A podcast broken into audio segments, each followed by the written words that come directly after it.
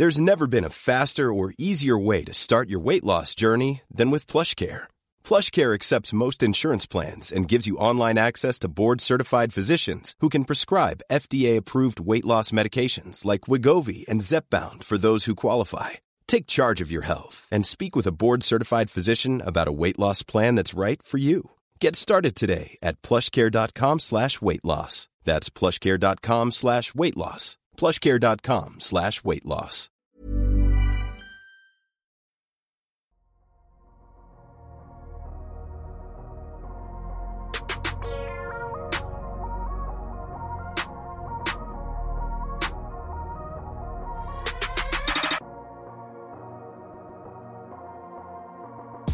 Salut à tous, très heureux de vous retrouver pour un nouvel épisode du Dunk Hebdo NBA podcast, épisode spécial en deux parties, épisode spécial fin d'année. On vous le fait un petit peu tous les ans, une grande FAQ basket hors basket. On est donc aujourd'hui très très très nombreux. J'ai avec moi Adrien, Amine, Constant, Gabin et Tom. Comment ça va messieurs? Allez, parlez tous en même temps, ça va être un bonheur au montage. Allez-y, parlez tous. Allez ça va, super, c'est le ça se passe super bien. Voilà, voilà. Et ben du coup, le jeu, ça sera de déterminer qui a dit quoi. En tout cas, on va se retrouver comme d'habitude, on vous l'a demandé sur euh, Twitter, c'est de nous poser des questions basket hors basket. Cette semaine, on va répondre aux questions basket, la semaine prochaine hors basket, et puis on s'en est rajouté des quelques petites questions entre équipes. On va vous parler quoi? Musique, on va vous parler euh, vous parlez quoi? Cuisine aussi? On vous parler Pékin Express? Quel jeu incroyable. Passons. Euh, D'ici là, n'hésitez pas à nous suivre sur Twitter, justement pour pas arrêter ce genre d'infos, mais surtout sur votre plateforme de podcast préférée et également sur YouTube. Alors, on n'a pas de tenue très... Ouais, Tom, j'aime bien la petite tenue un peu verte et tout. J'aime bien Tom. Tom, j'aime plutôt. Autrement, euh, Adrien, un peu dans la pénombre. C'est sobre. Adrien, c'est on va être Il y a le contre-jour, euh, forcément, on enregistre à des heures. Normalement, moi, je dors tranquillement le week-end, donc euh, voilà, euh, haute setup. On enregistre plutôt tôt, on va dire, par rapport à nos horaires habituels. En tout cas, tôt? ouais. Alors, dans, le monde d'Adrien, on enregistre tôt, je pense. Voilà, c'est exactement ça. voilà.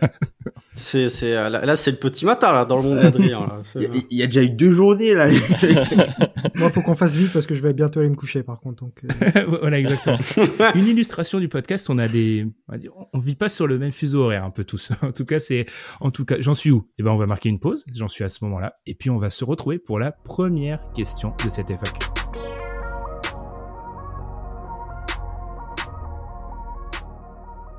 on se retrouve avec la première de nos très très très nombreuses questions. Alors vous pouvez comprendre qu'on n'a pas euh, alloué le même temps à chaque question, parce que je pense qu'on va passer peut-être un peu beaucoup de temps sur cette première. Une question de Riri Fifou Filou, j'ai pas mes lunettes, grave erreur. Euh, nous sommes en 2030. Comment imaginez-vous la NBA Explosion, éclosion d'un joueur, nouvelles règles, record all-time battu. On prend notre petite machine à avancer dans le temps. Euh, Adrien, 2030, c'est pas si loin que ça. Hein. Dans 6 6 ans, quoi. La NBA est ah, comment? C'est pas si loin, mais en même temps, la NBA change très très vite. Donc c'est pas aussi simple que ça d'avoir la, bonne boule de cristal. Alors évidemment, la première chose que j'ai envie de dire, c'est la première chose que j'ai notée, ce sera la ligue de Patrick Williams et Kobe White. Mais ça, ça semble à peu près évident pour tout le monde. Euh, réponse des supporters des Bulls, écoutez, c'est du FAQ. Attendez-vous à toutes les réponses possibles. Ensuite, euh, c'est assez compliqué. Moi, c'est une question que je trouve intéressante. Je pense qu'on si on y passe du temps, on peut en discuter pendant longtemps. C'est, euh, on est obligé de prendre en considération cette espèce de Victor Wembanyama et de l'émergence aussi du. Alors certains diront double MVP en titre. Mais voilà, d'avoir euh, Nikola Jokic, de Joel Embiid. Est-ce que ce sera encore une ligue de big à ce moment-là? Est-ce qu'on aura de plus en plus de big avec des skill sets justement à la Victor, à la Chet, donc avec des skill sets de, de, petits? Et est-ce qu'on continuera cette tendance vers le positionless basketball finalement? Euh, moi, c'est un peu ça que je vois. Je sais pas, une réponse absolue, mais voilà, la première euh, réponse qui me, qui me vient quand on me pose cette question, comment, vers, vers où on se dirige, je pense que c'est ça, c'est ces nouveaux profils et cette tendance qui est quand même là depuis, depuis quelques années. Est-ce qu'il y a quelqu'un qui était parti sur ce genre de réponse, les gars, ou est-ce que je vais Amine? Je vois Amine qui hésite. Amine, qu'est-ce que Non, non, moi j'allais juste dire euh, que ça allait être le jeu en triangle et qu'on dépasserait rarement les 100 points euh, par match. mais c'était plus pour la blague. Je suis assez d'accord avec Adrien. Ah, je pense que là, il y a un truc dont je suis pratiquement sûr, c'est que la division Southwest, donc avec le Texas, sera la meilleure. Euh, parce que pour moi, Luka Doncic en 2030, si on devait miser sur qui sera le meilleur joueur à ce moment-là, sera lui Côté de ça, t'as les Spurs, t'as les Rockets qui auront normalement fini leur reconstruction. Pels Grizzlies à voir, mais ça sera encore en état normalement. Ou débuter une nouvelle. Franchement, hein. là, on a, on a beaucoup mangé de, de division Pacifique. Je pense que la Southwest, d'ici 5-6 ans, attention.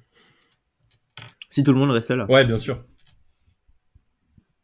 Les débats du GOAT sur euh, Lu- Luka Doncic en 2030, ça commencera peut-être? Ah, c'est sûr. Est-ce que Jordan, il a gagné le 3 Leaders Cup, euh, pas Leaders Cup, merde. In-season tournament. Ah, t'as raté les faits, t'as raté les faits.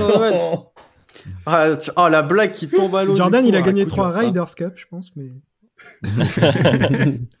Ah non, parce qu'il avait, il avait pas le niveau. Il a pas gagné trois World Series, ça c'est sûr, parce que vu le niveau au baseball, euh, c'est dur.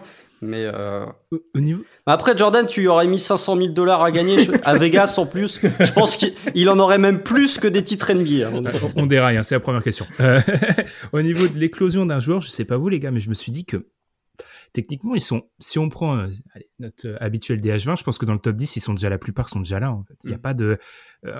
On dit que le titre c'est un truc de pas. bah, le titre, c'est un truc de joueur en troisième contrat, on le dit souvent.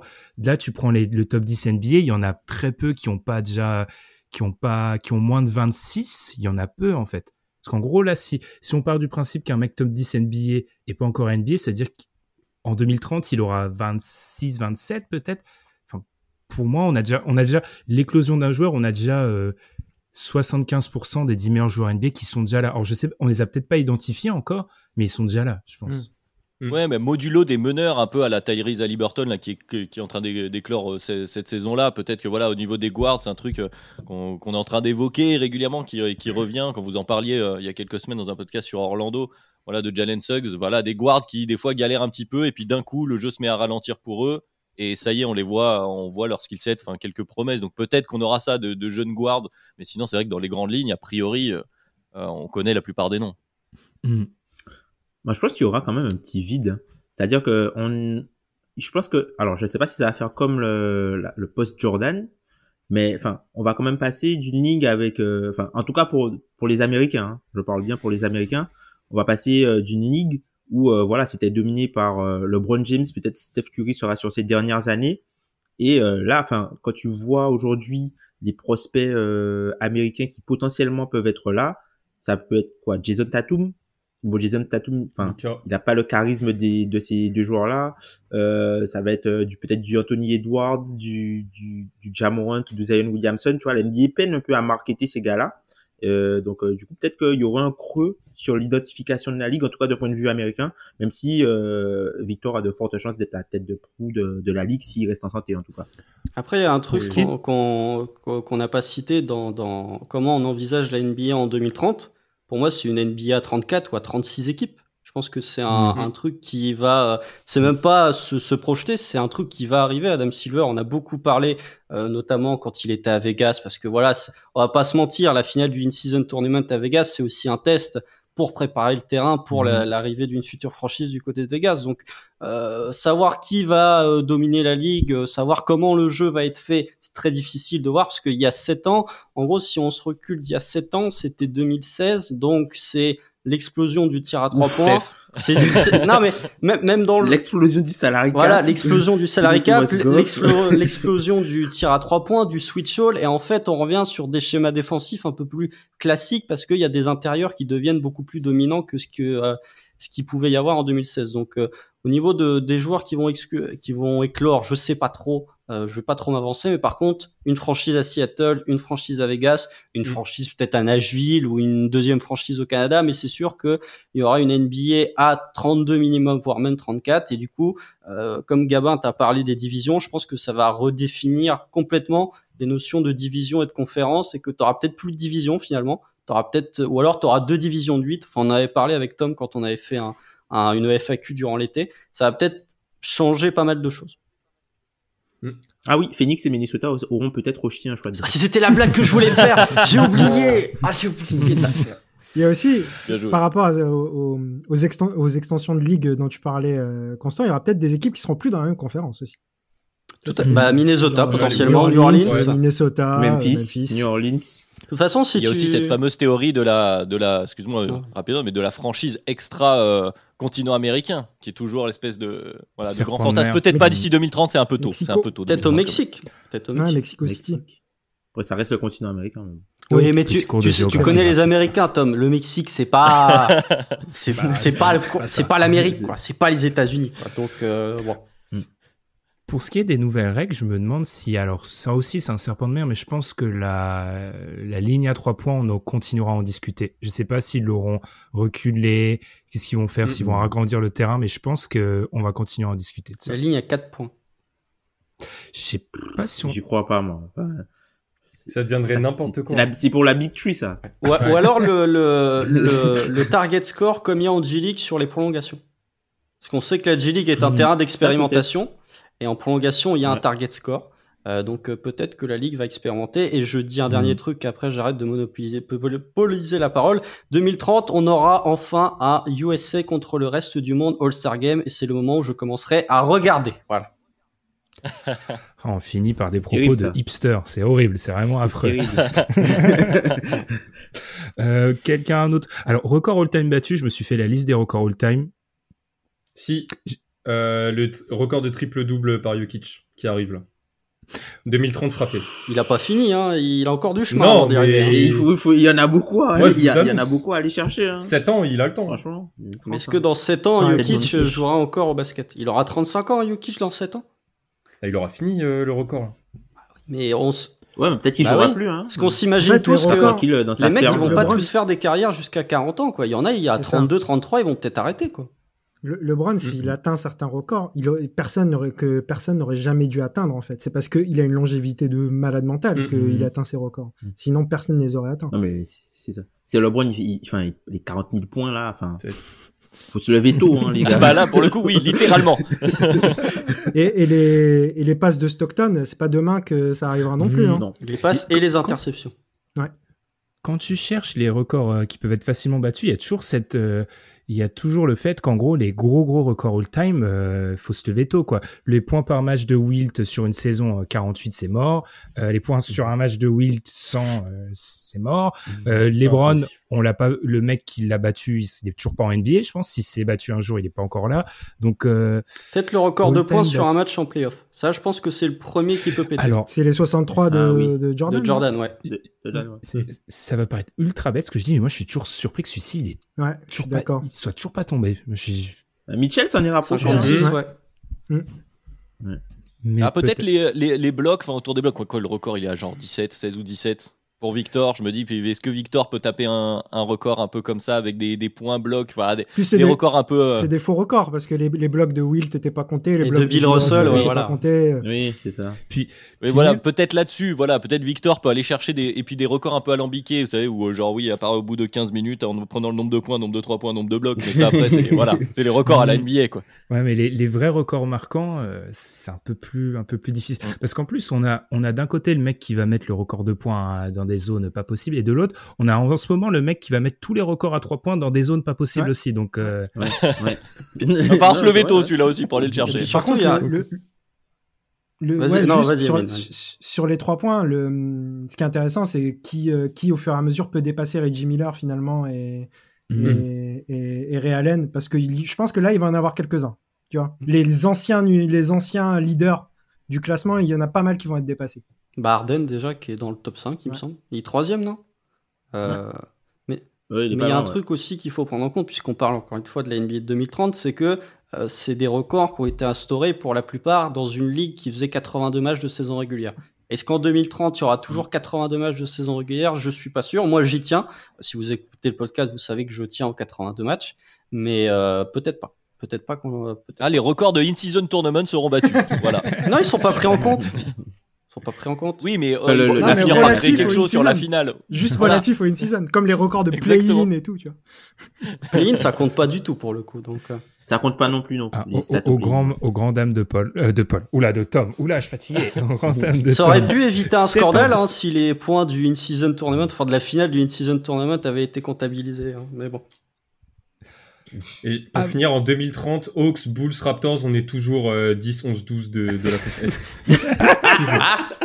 En 2030, on sera toujours là. Et Hornets aussi, juste derrière. Détroit n'aura pas gagné là. un match depuis.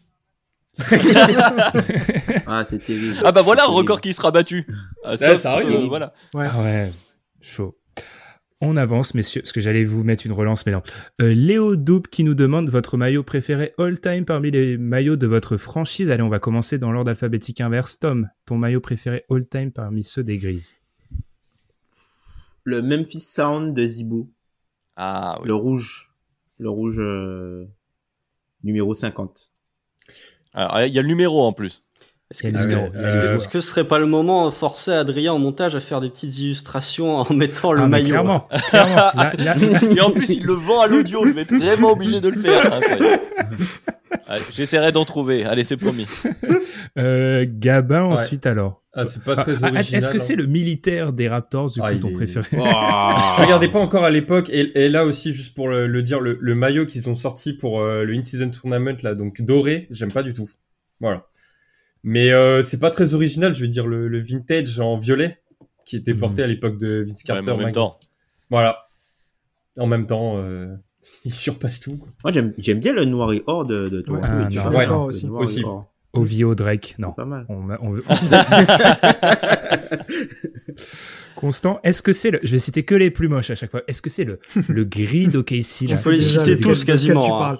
Euh, Ouais. Avec les manches. J'avoue peut- qu'il y a eu Ouais. de l'expérimentation à OKC. Ah, c'est le problème d'OKC, euh, c'est que euh, c'est difficile de trouver les beaux maillots, mais en- il y en a deux qui se démarquent assez facilement. C'est euh, le maillot euh, pour rendre hommage aux Indiens euh, lors de la saison 2018-2019, le bleu très clair avec euh, la saison de, de Paul George.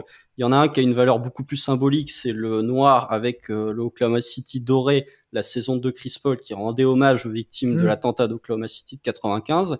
Donc c'est les deux maillots qui ressortent le plus. Et euh, il y en a un, pourtant vous savez à quel point je suis critique envers les maillots du Thunder. Celui de l'an dernier, le, le, alors je sais plus si c'était le City, mais celui très foncé, mais avec un peu de rouge, un peu de bleu au niveau du short. Mm. Euh, Eh ben, euh, je le trouvais moche. Euh, a priori, enfin, de- sur le visuel, je le trouvais moche, mais porté, je le trouvais plutôt beau. Donc, euh, mais non, sinon c'est le bleu, euh, c'est le bleu très ciel de, de Paul George et enfin de la saison Paul George 2018-2019. Amine, j'ai pas de souvenir de maillot dégoûtant des Sixers. Ouais, on est plutôt bien lotis. Bon, après, il y a toujours. Là, j'ai pas non plus euh, d'idée. J'avais pas joué en Euh, vert une fois. Euh, si, Pour la Saint-Patrick, quoi. Ouais. Mais, mais euh, ouais, j'ai pas d'idée de maillot horrible. Je, moi, si je devais choisir mon, mon préf, c'est un maillot que j'ai, c'est le Iverson Rookie en rouge. C'est, j'adore ce Ah maillot. oui. Et je l'ai. Et d'ailleurs, pour l'illustration, si tu veux, tu peux prendre ma, ma photo Twitter, Adrien. Avec plaisir. Et sinon, euh, sinon, euh, j'aime bien en fait les, les récents. Je trouve que assez classique. euh, chaque année, je trouve le, le home euh, récent, il est toujours euh, très bien, et même le rouge récent aussi. Euh, ils sont toujours, j'aime beaucoup, j'aime beaucoup les couleurs. Les boules, j'ai tapé sur Google Ugly Booze Jersey. Il y a rien que, il y a rien de d'horrible en vrai. Hein. J'ai Ouais, cherché. bon, il y a eu la Saint-Patrick en vert, ça fait toujours Ouais, bizarre toujours quand moche, t'es supporter des. Bulls. mais, euh, mais voilà, mais sinon, ouais, non, mais il y a, ça, Chicago, c'est très classique, mais du coup, ils sont bien. Bon, moi, le, le, le fameux, le pinstripe, le noir avec les, les, les bandes rouges euh, Mm. des années 90, mais euh, même le, blanc maillot. de base, euh, oui, bah voilà, non, mais il est, il est iconique. Rodman comme un- 91. comme Ouais, un c'est certain. ça. Voilà, le Rodman 91. Euh, après moi, le, vraiment le blanc de base euh, de, Chicago, tout ce qu'il y a de plus classique, euh, vraiment, moi je l'aime bien. Il est très bien comme ça, même le rouge d'ailleurs. Après, il y a aussi le, fameux script Michael Jordan en rouge. Enfin, vraiment, moi les jerseys de Chicago, on s'en sort plutôt bien. hein, Mais si je devais en citer un, ce serait voilà le, le pinstripes. Du coup, un jersey préféré des Hawks, Ben? Alors, Ou d'Orlando. Du Magic Orlando. plutôt, ouais, pour être, pour être sérieux. Orlando, le, noir Bucks. classique d'Orlando est très très beau, époque Shaq et tout. Il est, il est vraiment, je trouve, je trouve très très beau. Tout Et des. Bucks pour le- ta franchise actuelle. Et, et des Bucks. Non, alors par contre, le plus beau maillot de football américain, c'est le All Black des, euh, des Baltimore Ravens. Non, celui des. Saints, c'est encore mieux. Avec euh, Et allez, ils sont celui des. Saints, c'est encore mieux. non, il est encore mieux. C'est notre année. Euh, oh là là, ça va tellement mal vieillir ça.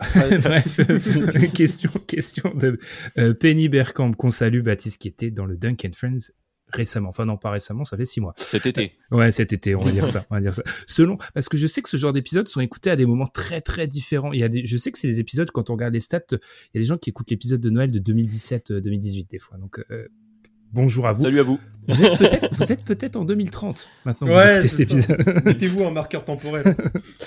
Euh, quelle est l'équipe all-time en qui vous croyez qu'il n'a jamais réellement fait grand-chose? Je vais commencer. Désolé, Amine. Euh, les Sixers avec Jimmy Butler. eh oui, malheureusement. Ah, c'est tout le aïe, temps je ma suis réponse, déçu hein. pour eux. Oh là là. Tu sais quoi, j'avais même pas trop, j'avais pas réfléchi à la question. Euh, tu m'as trouvé ma réponse en fait. J'ai pas. euh, Oh là là. Oui, oui, oui. Quel dommage pour eux. Ils étaient. Quel enfoiré. Non, mais en plus, elle est intéressante à analyser cette équipe parce que factuellement, elle était plein de défauts en vérité. Tu vois, t'avais, t'avais, un, Mhm. t'avais un spacing, t'avais un spacing quand même euh, pour une équipe euh, à l'époque du grand spacing.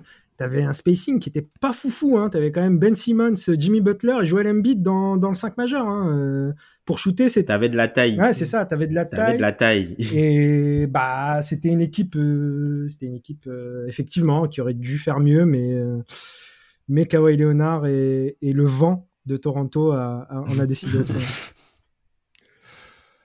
Alors vous, les gars, une équipe all-time. Allez, je vais la transformer, qui est pas votre équipe en plus, peut-être. Ah, enfoiré.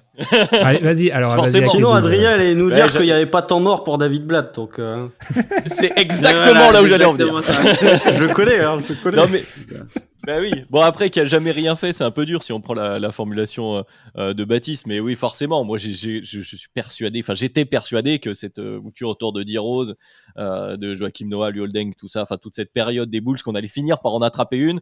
Effectivement, il n'y avait pas temps mort, mais qu'est-ce que vous voulez On n'a pas gagné, on n'a pas gagné. Euh, moi, je dirais les Lob City Clippers.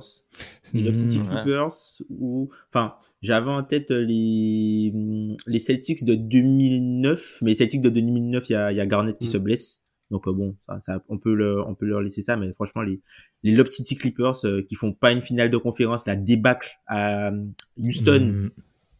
la perte de balle de Chris Paul face aux Warriors. Voilà quoi. Ah, je dirais Voilà. euh, c'est beaucoup plus récent parce que j'ai commencé à suivre sérieusement vers 2016. Mais les Nets, le trio, enfin juste le duo de base quand on nous a annoncé Mhm. KD Irving, Je suis je me disais bah c'est parti pour la nouvelle dynastie quoi. Ouais. Et putain très déçu. Ah, t'y as cru T'y as cru Ah ouais. bah euh, sur le départ, sur le, sur le papier, ça fait rêver. Et le, le jour où ils ont annoncé Arden, mais on était euh, à l'époque comme les Warriors avaient signé euh, Boogie, on se disait ouais c'est fini, euh, c'est bon, ça sert à rien de jouer quoi. On se demande bien pourquoi t'as mais- cité cette année-là des Warriors. Encore une Les, fois. les premiers matchs des Nets, euh, euh, les premiers matchs où ils sont tous ensemble, les trois. Ah mais Les tu 13. Dis, tu dis, tu dis que l'attaque, C'est impossible. Ils peuvent ne pas être bons en défense, c'est pas un problème, personne pourra les battre. En fait, t'as t'as vraiment cette impression.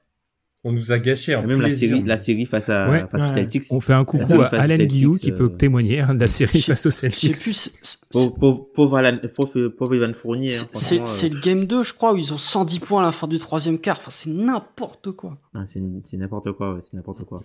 Euh, J'en ai une autre qui me vient comme ça, c'est les, les Suns, euh, Nash, euh, Boris Dio, Ouais. Amaré, euh, tout ça qui était. euh, Après, c'est est-ce que j'y croyais vraiment ou est-ce que j'avais envie d'y croire parce que c'était euh, une équipe, euh, voilà, spectacle euh, où on avait envie de les voir gagner.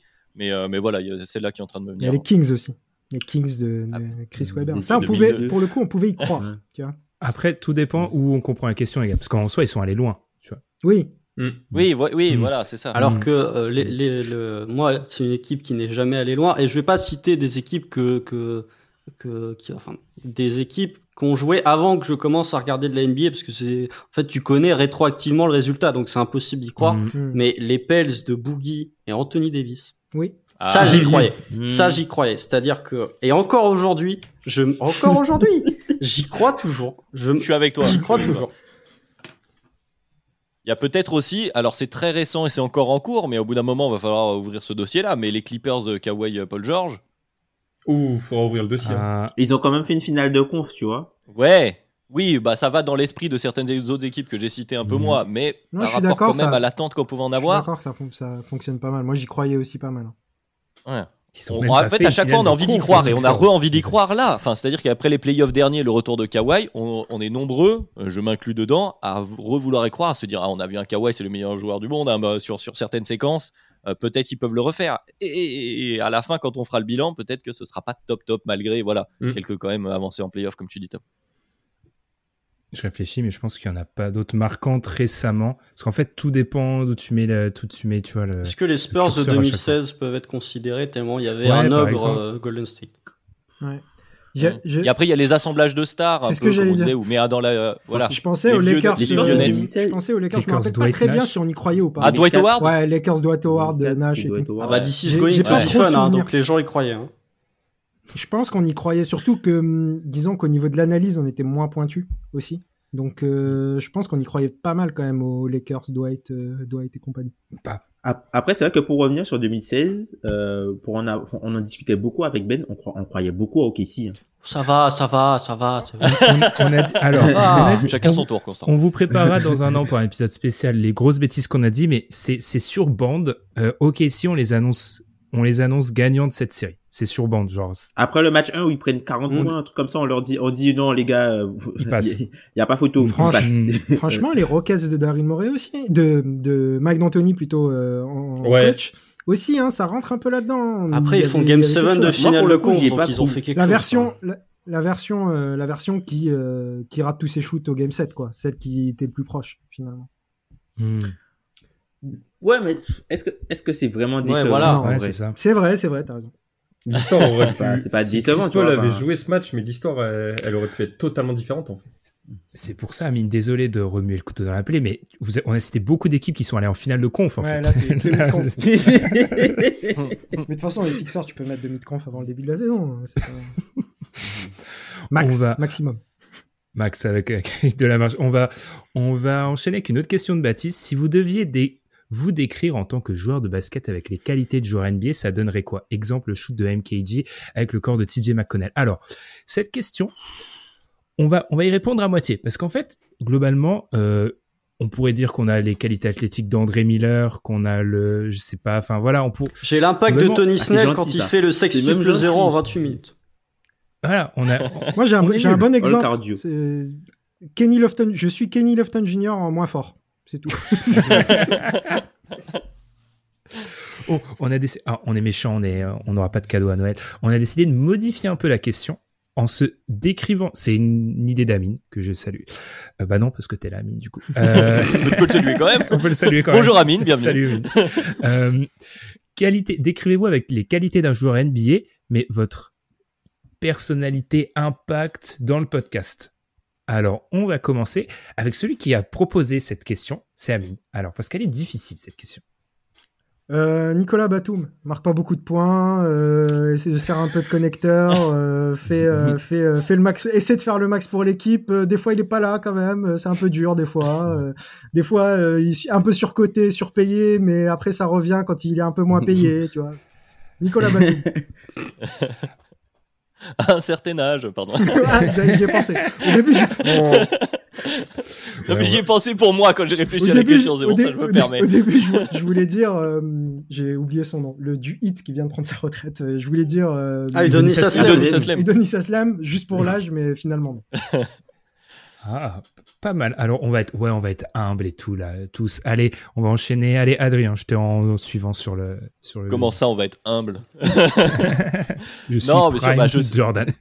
Je sais pas, c'est compliqué comme question. Dans le, le comme je me retrouve souvent à la présentation, on a envie de parler d'un meneur de jeu, mais j'ai pas envie d'être. Voilà, on a forcément envie d'être un peu humble. Un Tyus Jones ou quelque chose comme ça. ou alors euh, pour faire dans le truc un peu. avec- Allez, non, je vais, je vais. Et en plus comme ça, ça va me permettre de saluer un auditeur régulier euh, du podcast. Je vais dire euh, Jalen Brunson. Hein, et je salue Maxence du coup fan. Jalen Brunson, voilà, meneur comme ça à la présentation solide, pas top top top top tiers parce qu'évidemment j'ai encore Mais plein de défauts. Attention mais je suis là pour. Attention à ce que tu dis. Voilà, mais là pour voilà, pour faire jouer, pour que ça fonctionne, j'arrive à faire jouer euh, euh, Julius Randle, donc euh, finalement quelque part c'est quand même pas si modeste que ça. Qui est Julius Randle Alors, dans le qui est podcast Julius. Randle Joker, Joker, je ne répondrai pas à cette Euh, question. non, alors Adrien dit n'importe quoi. C'est moi, je l'ai déjà, je l'ai déjà montré sur Twitter, même si euh, moi, dans les contacts de, des membres du podcast, je m'appelle juste Ben DH. Bref, c'est Adrien Goat, tu vois le Goat de la présentation. Euh, on enchaîne par euh, l'ordre alphabétique constant. Alors, qui es-tu? Moi, je dirais euh, Russell Westbrook. C'est-à-dire que je m'éparpille dans tous les sens. Ah. Parfois, je dis n'importe quoi. Vraiment, il y a des moments où je fais des grosses conneries tellement je m'éparpille, tellement je veux faire. Je monopolise la balle parfois vis-à-vis de mes coéquipiers, mais de temps en temps, je suis capable d'être propre et de sortir deux ou trois trucs à peu près intelligents. Donc euh, voilà, je me comparerai à Russell Westbrook. Je, je, pas mal. Et, et moi, le côté, parce que Tyus Jones, sérieux, faut arrêter, faut arrêter. Gabin. Euh, DeRozan, euh, parce que je joue que à mi-distance. Même poste, et moi, j'avais pas de jeu, euh, j'avais pas de jeu à trois points. Donc j'avais les qualités euh, de finition au cercle et, euh, et le mi-distance, et mais je forçais beaucoup trop. Je pense que si j'avais une page clinique de glace, j'aurais été en rouge fluo Ah, mais tu euh, sur parles du proportion. tu parles- basket, en fait. Parce que sinon, sinon, je me disais, il parlerait que des équipes mid ou il parlerait que des. Non, c'est c'est bizarre. Bah aussi ouais. J'ai jamais dans toute ma carrière de joueur en départ là, j'ai jamais euh, fait une saison positive, je crois. Et DeRozan c'est pas forcément son cas, mais voilà, un, un joueur qui est tout le temps dans des équipes nulles, faudrait trouver ça. À toi, Tom. Oh là, c'est compliqué, c'est c'est déjà compliqué. Vas-y, Tom. Euh, j'hésite entre deux joueurs. Je dirais soit euh, Damien Lillard ou sinon Jason Tatum, en vrai. Euh, Jason, Ta- Jason Tatum plus dans le côté peut-être polyvalence, euh, bien sur pas mal de sujets, même si euh, il y a des choses que je ne maîtrise pas forcément, avec euh, un truc en plus sur la partie euh, CBA.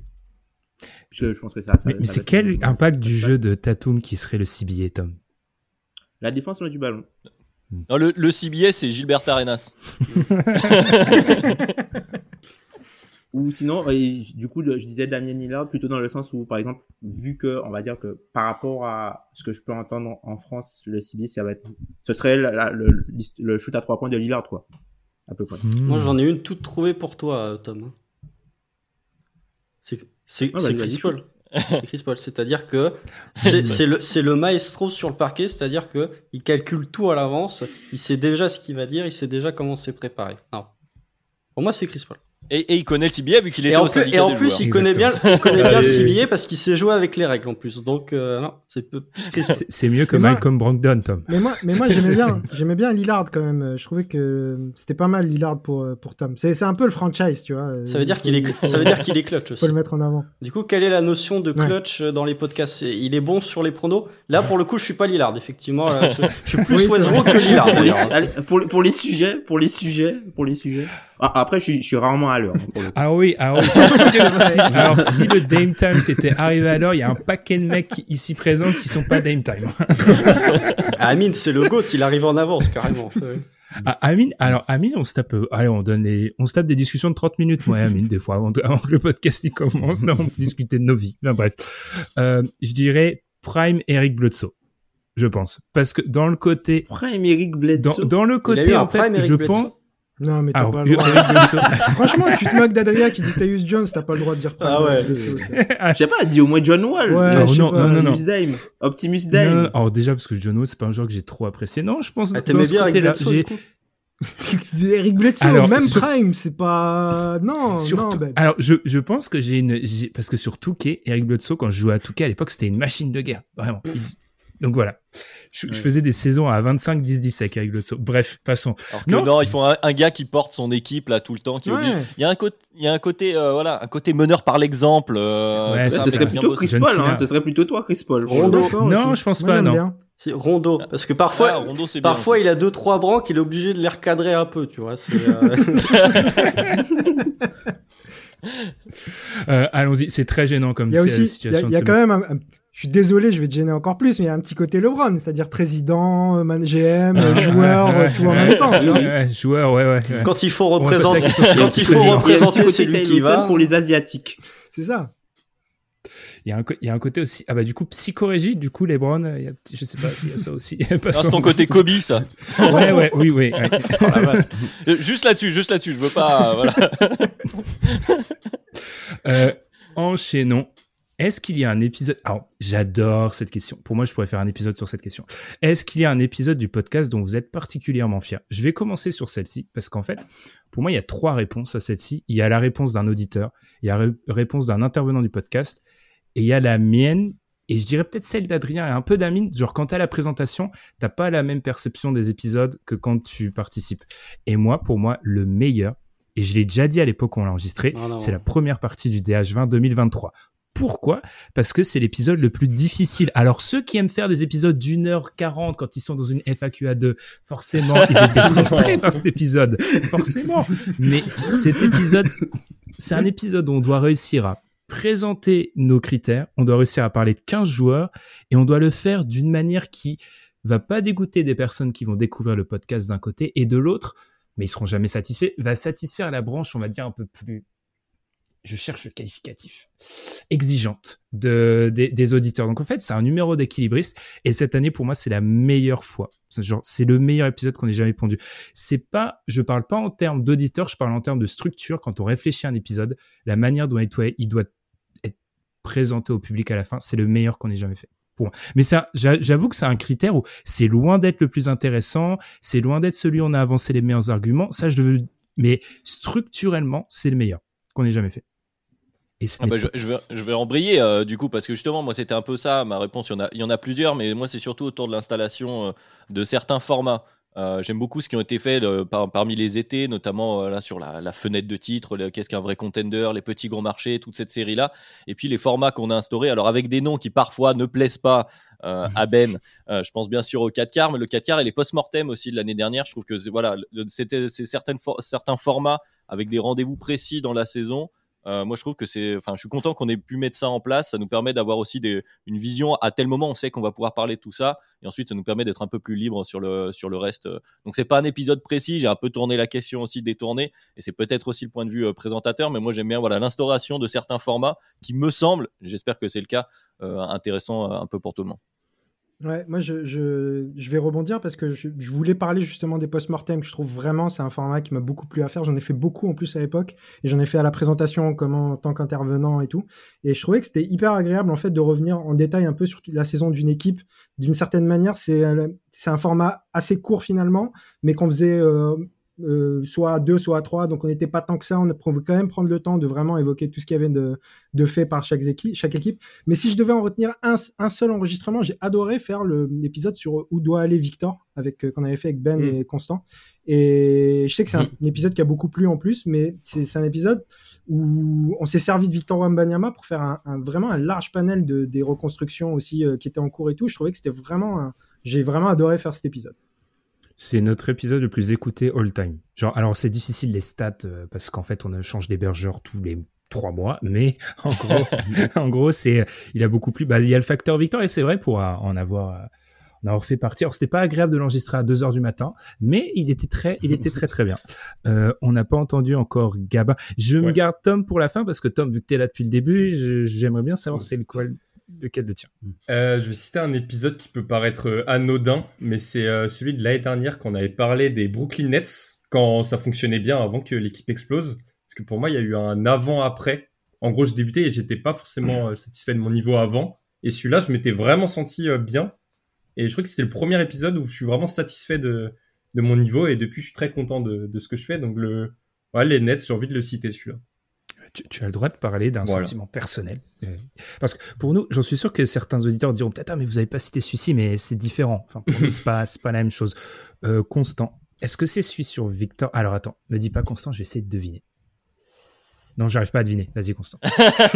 Ah, la, la, la réflexion a été longue, hein, en tout cas. Euh, non, non, c'est, l'épisode sur Victor. Euh, déjà parce Ah. que c'est euh, euh, l'épisode où je trouve, en, en tout cas, moi personnellement, j'ai été le plus euh, clairvoyant sur la situation de certaines franchises, euh, notamment les Spurs. Effectivement, mon épisode préféré, c'est pas celui avec Tom et Gabin où je dis que les Cavs sont plus un contender que les Nuggets. hein. Ça, c'est, ça, c'est sûr. Euh, ça, c'est sûr. Non, non, mais je trouve que déjà, bon, alors euh, voilà, euh, on fait des FAQ d'une heure quarante avec Tom, donc déjà, c'est un épisode qui dure une heure et demie, je crois, il me semble, sur celui de Victor. Et comme l'a dit, comme l'a très bien dit Amine, je trouve qu'on s'est servi du prétexte de Victor pour faire un, un espèce. En fait, c'est un podcast reconstruction, mais sur huit équipes en une heure et demie, quoi, en se projetant un peu plus. Donc euh, voilà, si vous euh, si vous me connaissez, vous savez que j'aime bien les équipes qui reconstruisent un petit peu. Donc oui, je trouve que c'était celui où euh, euh, on avait le, le, le temps de parler, on parlait plein de choses et on pouvait un peu survoler certaines franchises. Donc je trouvais ouais que c'était le, en tout cas à enregistrer, c'est celui que probablement celui que j'ai préféré le faire.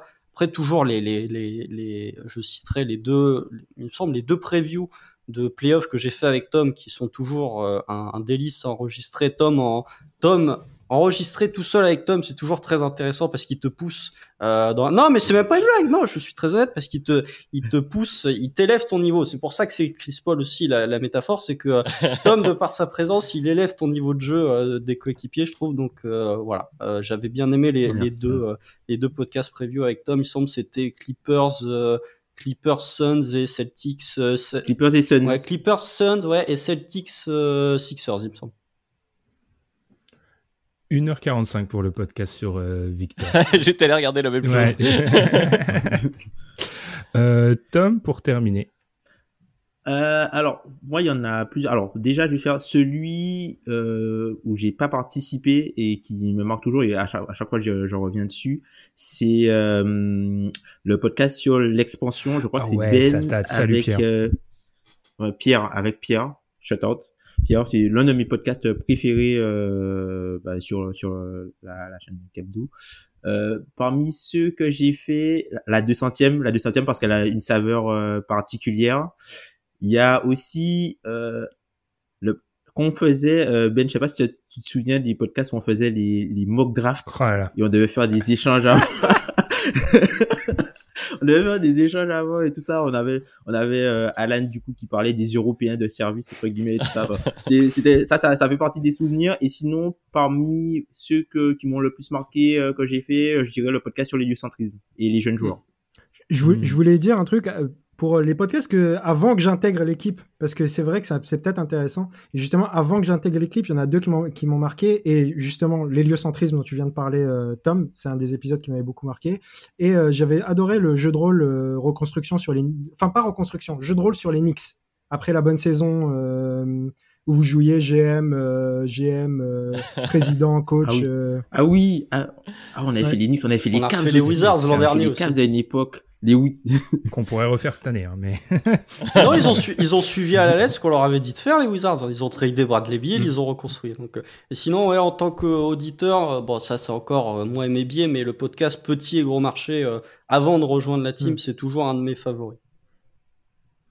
je regarde. Expansion, ça date du 25 octobre 2016. Ça nous, Ouais. ça nous rajeunit pas. C'est le, c'est le, c'est le, c'est le, c'est le 24e, 24e. Donc ouais, il date celui-ci. Oui, petit gros marché. En fait, petit gros marché, je pense que dans l'histoire du podcast, globalement, c'est le moment où on s'est dit, on peut partir sur ces sujets un peu hors basket, on est légitime. Et c'est là où c'est un peu une, c'est un, ça a marqué quelque chose. Eh ben, enchaînons. On remercie Baptiste pour toutes ces questions. On va enchaîner avec Quentin qui nous demande faut-il regarder la Summer League pour être considéré analyste NBA Est-ce que vous vous considérez comme des analystes NBA Première question. Non. non. Oui. Non. Parce que si on nous compare au niveau moyen des, des gens qui regardent la NBA, en fait, je m'en rends compte qu'on est vraiment... euh, Attention, hein. limite, on se casse la magie parce qu'on on analyse trop. Enfin, c'est-à-dire, des fois, j'entends des gens me dire, ouais, machin, il est trop fort parce qu'il a vu des highlights et j'ai envie de les laisser rêver et nous, on regarde trop pour euh, savoir ce qui se passe. Qu'est-ce que ça veut dire analyste? Mais regarder c'est n'est pas analyser. Avant, avant, avant de répondre à la question, c'est bien de savoir ce que ça veut dire le mot. Et je- là, j'ai pas de réponse exacte en fait. Qu'est-ce que c'est Très bonne note au bac de philo, euh, Amine. Non, mais en fait, je- Oui, avant de mettre question, des étiquettes, je sais pas. Moi, je non, je suis Hmm. pas un analyste. Moi, je parle de basket dans un podcast. Je suis content de le faire. Je sais pas si je le fais assez bien. J'essaie de le faire du mieux que je peux et voilà, c'est tout. hein. Oui, non, mais voilà, si, moi je suis d'accord avec toi. Si on parle d'analyse, si on parle en tant que métier, c'est-à-dire qu'il n'y a pas une équipe de basket, euh, de NBA, qui peut, qui peut avoir euh, utilité de nos connaissances en tant que, comme tu dis, Ah, c'est parce qu'il n'y a plus Alan, mais euh, sinon. qui- qui euh, ont- Oui, bah, oui, évidemment, évidemment. Alan Guillou, bah, Alan Guillou est maintenant son métier. euh, donc, euh, bien sûr. Mais euh, oui, c'est vrai que ça dépend où on considère la barre d'analyse. Mais c'est vrai que si on considère l'analyse professionnelle, c'est compliqué de répondre oui à cette question. Enfin, Vous là, au fait, ou moins hein. des analystes, parce que la Summer League, parce que si on retourne Non, la question ouais. sur la Summer League, euh, vraiment, euh, non, enfin, pas. non, il y a, peut-être, enfin. C'est une Des- question des analyses provocatrice, professionnelles. évidemment. voilà, exactement. Des analystes professionnels sont obligés contractuellement de regarder la Summer League. C'est leur métier. Euh, voilà, il faut forcément qu'ils prennent en compte ce qui se passe dans la Summer League avec le contexte qui va avec, etc., etc. Après, euh, regarder la Summer League pour comprendre la NBA et avoir un avis, comme disait Gamin, déjà tout le monde peut avoir un avis, même le, fan le plus casual peut avoir un avis sur la NBA, euh, tant que voilà, il est, formulé de manière correcte. Tout le monde a son avis et tout le monde peut avoir le, sien. euh, et qu'on regarde la Summer League ou non, je pense pas que ça change grand chose. Et même parfois, la Summer League a ce, cet effet piège.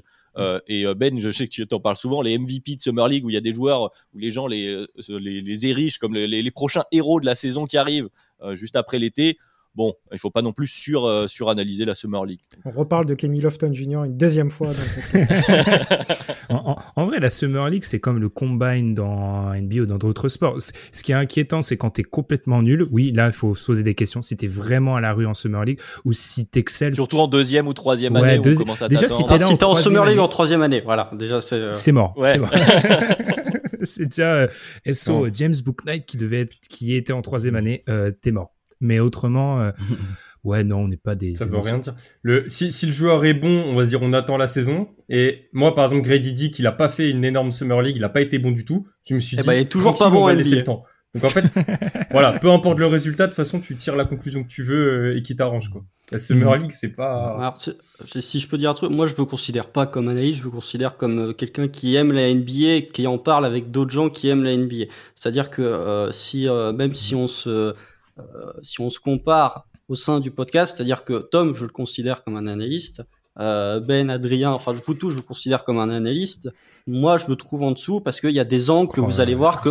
Non mais non mais c'est pas de la fausse. Ce n'est pas. Non mais c'est pas de la fausse modestie. Non, mais a je- je pourrais tenir le même discours. Ouais, ouais, c'est pas, pas une question de. Je pense pas que ce soit de la fausse modestie. c'est pas de la Je- fausse Je modestie, comprends ce que c'est-à-dire tu que- dis, mais C'est-à-dire tu que te trompes quand même. Il y, a, il y a des angles que vous allez voir que moi je vois pas. Je l'ai toujours dit et ça c'est un truc que je répéterai. Lire des actions, c'est-à-dire que décrypter des actions, de dire là il y a un spy pick and roll, là il y a machin, là il y a machin, c'est une galère pour moi, c'est un enfer. Alors que vous c'est beaucoup. Mais plus tu vois, non, moi moi aussi. Donc euh, ne dis pas à tout le monde. donc sur, sur, Mais- sur l'aspect tactique, moi c'est une galère. Par contre, il y a un truc que je, je que je déteste et ça je me bats contre ça, c'est que il faut pas euh, avoir vu. En fait, tu peux être analyste si tu ne regardes que de la NBA. Tu peux savoir analyser le basket si tu regardes que de la NBA. Je déteste, par exemple, un truc que je déteste comme ça, je vais le dire, c'est lorsqu'il y a tout le processus de draft et que tu parles de certains prospects, il y a des mecs qui vont te sortir des noms d'Européens qui ont joué il y a 25 ans. Et ça, je trouve que c'est un truc un peu élitiste, un peu, euh, un peu gardien du temple qui, moi, me déplaît. C'est-à-dire que euh, le but, en tout cas, moi, le, le but premier des gens qui connaissent mieux le basket que d'autres, c'est d'initier ceux qui connaissent point à mieux comprendre. C'est pas de faire gardien du temple en disant machin, machin. C'est un truc très donjon, c'est un truc très, euh, voilà, c'est un truc très euh, populiste, on va dire. Mais j'aime pas en tout cas ceux qui font les gardiens du temple et je me dis que tout le monde a un avis NBA. Alors après, l'avis est plus ou moins développé, mais c'est pas, euh, ce n'est pas en discréditant automatiquement les avis des gens, sans essayer un minimum de comprendre ce qu'ils veulent dire, qu'on va avancer dans les Mm. débats et que euh, la communauté qui euh, se scinde en deux, euh, en tout cas au moins sur Twitter, va s'assigner. C'est valable pour les autres sujets que le basket. Tout à fait. Notamment le rap. Mais le... Sans... euh, Sans même parler des échanges avec euh, d'autres personnes, il y a clairement une évolution avec... euh, Enfin, là je parle pour euh, mon avis personnel. Avant d'intégrer l'équipe, je regardais juste les matchs pour le plaisir et j'étais pas forcément concentré devant. Et maintenant, en fait, limite, vu qu'on est ici et qu'on en parle, bah, ça demande limite du travail. D'être devant le match et de rester concentré et d'aller ensuite Non regarder les rémunéré. d'aller lire des articles. C'est des efforts Pour que toi, pour toi. tu- on faisait pas forcément avant, quoi. Je sais pas si vous, c'était comme ça, mais... Et du coup, bah, On est tous passés par là normalement. ouais, voilà. Oui, après, que pour revenir à ce que disait Constant, on a tous aussi des, des, des, enfin, des avantages enfin, ou des choses qu'on voit plus facilement. Enfin, chacun a son profil, euh, Mm.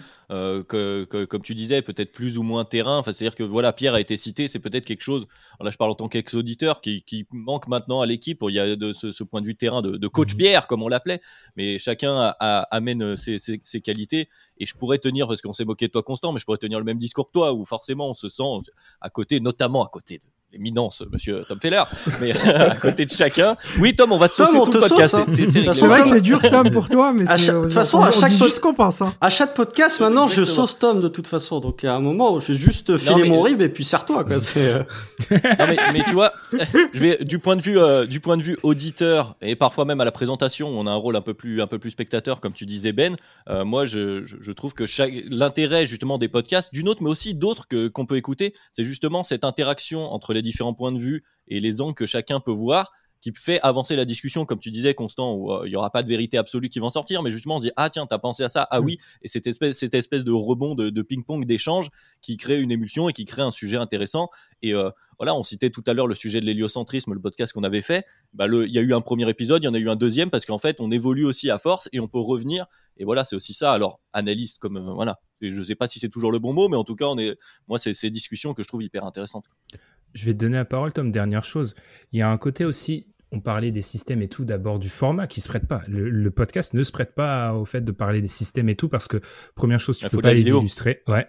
Et deuxième chose, moi, je trouve que c'est un truc un peu excluant aussi parfois parce que au niveau de la terminologie, etc., si tu n'as pas les images, ça peut être difficile pour les gens de le voir. Donc, euh, on avait fait une série qui s'appelait Profil il y a très longtemps. où On parlait des joueurs pendant 15 minutes. On avait reçu un paquet de, de, de Pardon remarques d'auditeurs qui nous disaient en gros c'est intéressant mais il est ultra lourd à écouter comme format donc il y a, il y a cette notion là aussi c'est que parfois il- on est euh, on est dépendant du format qui peut offrir d'autres choses après comme constant je te rejoins euh, parler en soi et moi c'est pas ce qui m'intéresse le plus hein, je vais être honnête hein, parler des, systèmes et Non, tout mais ça me cave Justement, je trouve que si tu veux être considéré comme un analyste, il faut savoir décrypter, Ouais. décrypter les systèmes. Je suis d'accord aussi.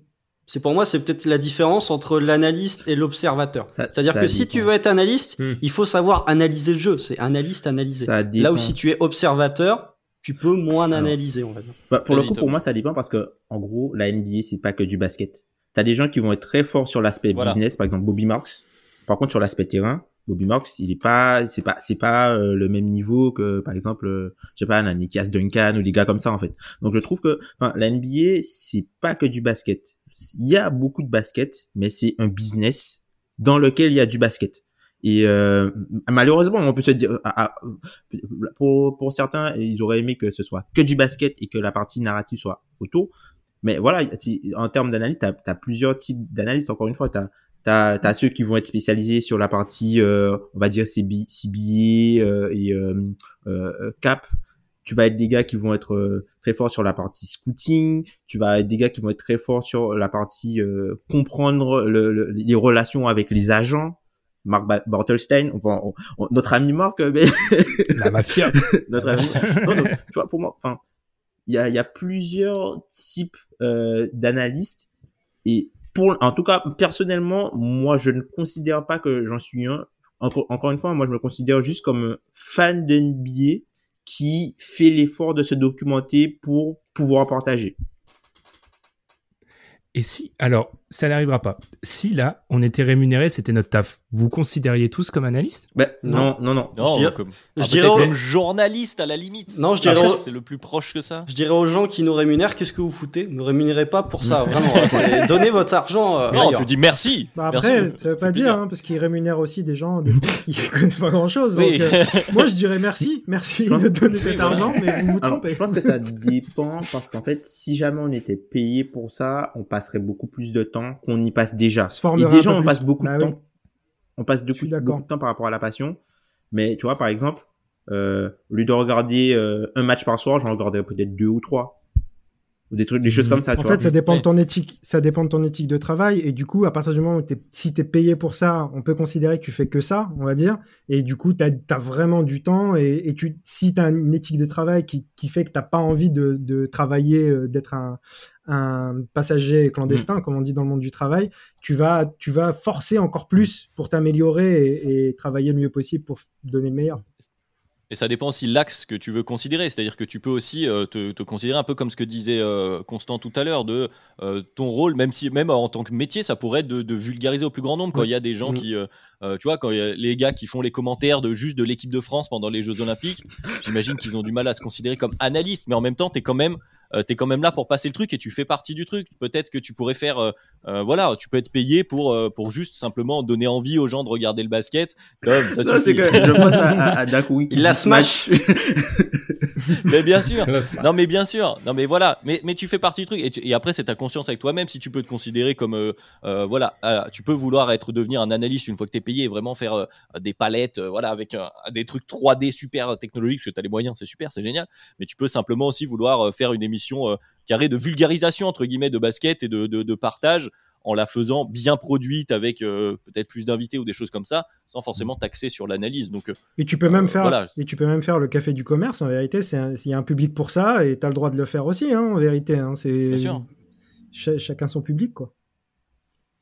Je vais même je trouve que le- on n'a peut-être pas la même définition, mais finalement on l'est tous parce que c'est ce qu'on fait. On, on, on fait un travail de documentation avant de regarder les matchs. On fait des analyses qu'on retranscrit. Mais après, dans la discipline, t'as plusieurs niveaux et plusieurs spécialités. Et on, on les forcément, si nous on fait le podcast, on l'est tous quoi. Mais après, t'as des niveaux où tu peux monter dans l'échelle et là vous vous comparez en fait aux mecs qui font ça comme métier et qui sont vraiment à la pointe de l'analyse quoi. Alors que on est peut-être niveau 1, 2, 3, mais c'est pas pour ça qu'on ne l'est pas quoi. Ça que je... Après, je pense qu'il y a aussi une question de légitimité. On en parle euh, souvent euh, ensemble, la notion du syndrome peut-être de l'imposteur, ou Ouais. enfin voilà, enfin Clairement. on n'a pas forcément de gros background de point de vue basket euh, terrain tout, Tout enfin d'un point de vue basket euh, terrain ou même une expérience Ah ouais. en club ou donc du coup c'est vrai que euh, bah, t'es obligé de travailler un peu plus parce que tu as cette notion Mhm. de un peu de syndrome de, de l'imposteur de, de bosser de, de travailler tes angles voir si si ça marche si c'est cohérent d'aller encore un petit peu plus loin et peut-être que et je pense que c'est aussi peut-être un truc qu'on euh, la notion de légitimité euh, et c'est peut-être quelque chose qui est reproché aussi souvent euh, au, au panel par exemple les gars d'ESPN tout ça où comme ils ont joué entre guillemets Oui, oui, on a l'impression qu'ils ils font pas tout ce travail euh, aussi de fond et clair. qui restent sur euh, les préceptes qu'ils ont connus quand ils étaient joueurs et qu'ils ont la légitimité parce qu'ils ont joué. Qui, qui est un, qui est un présupposé qui est aussi admis par certains anciens joueurs de basket qui tiennent des rôles importants dans certains médias français. qui, il faut être admis, c'est-à-dire qu'en gros, si t'as pas joué, t'as pas voix au chapitre en fait. Ce qui est, ce qui est un argument qui peut être démonté en deux secondes, mais bon, passons, c'est pas le moment. Euh, moi, je serais peut-être entre Gabin et vous les gars parce que je pense que votre définition elle est hyper restrictive en fait. Parce qu'en gros, si tu considères les mecs qui sont sur le terme. Ouais. Parce que si tu considères les mecs qui vivent de ça plus ou moins et qui sont capables d'analyser des, des schémas tactiques tout en ayant background, parce qu'en gros, si tu es capable d'analyser le schéma tactique mais que tu aucune notion de salary cap, un peu de CBA, etc., pour moi, je, je sais pas si tu rentres dans le, dans le cadre, euh, pour moi, il y a 10 mecs en fait, hein, que tu peux citer comme analyste NBA en fait. Mais moi, j'ai, j'ai- juste sur le, le côté syndrome de l'impo- de l'imposteur dont as parlé, Tom, c'est très juste. Et je pense que dans l'équipe, il y a, y a différents niveaux, dans le sens où, tu vois, toi, Tom et, Tom et Ben, vous êtes là depuis le début. Donc nous, on a un syndrome de l'imposteur par rapport à vous aussi, parce qu'on a été auditeur avant. Mmh. Tu, tu vois ce que je veux Ouais. dire? Et qu'on a, on a, on s'est développé aussi avec le podcast. Je pense, je, je sais, je parle au nom de tout le monde, mais je pense qu'il y a un peu cette idée-là et qu'on on s'est développé dans l'analyse entre guillemets du basket à, à travers votre écoute et que du coup, en arrivant dans l'équipe, il y a forcément un, un peu un syndrome de l'imposteur aussi par rapport à vous, tu vois. Puis après, ils nous ont vu en off et ils se sont dit, ah ouais, c'est ça, d'accord. ok.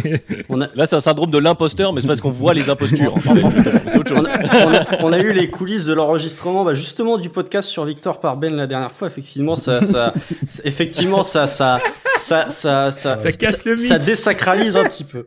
Mais euh, non, mais alors-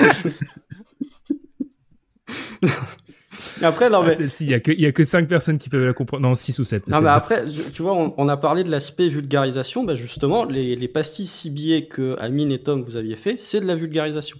C'est euh, ni plus ni moins que. C'est-à-dire que, euh, en tout cas pour Tom, peut-être que pour Amine, ça lui a appris des trucs, mais pour Tom, ça lui apprend rien de faire les pastilles euh, CBA. C'est Moi, clairement, ça m'a appris des trucs. voilà, mais pour Tom, c'est en gros expliquer aux gens des trucs que lui comprend déjà. Donc c'est littéralement de la vulgarisation. Donc il y a ce côté-là où, euh, où je trouve ça intéressant. Après sur l'analyse, bah euh, oui, t'as peut-être des mecs qui vont savoir analyser le terrain, mais qui vont pas savoir analyser le CBA. Et du coup, t'as des mecs qui vont savoir analyser le CBA et le salary cap, et d'autres qui vont pas savoir analyser le terrain. Donc je pense que euh, tu peux avoir des analyses, mais des analyses sur un point spécifique, mais qui restent quand même des analystes.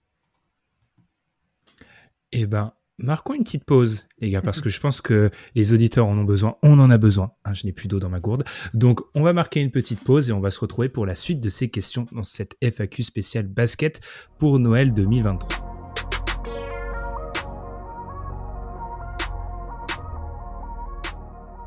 On reprend après une pause qui aura duré vraiment 10 secondes. hein. On n'a pas beaucoup trop parlé pendant cette pause. Alors, reprenons avec une question de Jacques. Jacques, bien sûr, au Jack. Ou Jacques.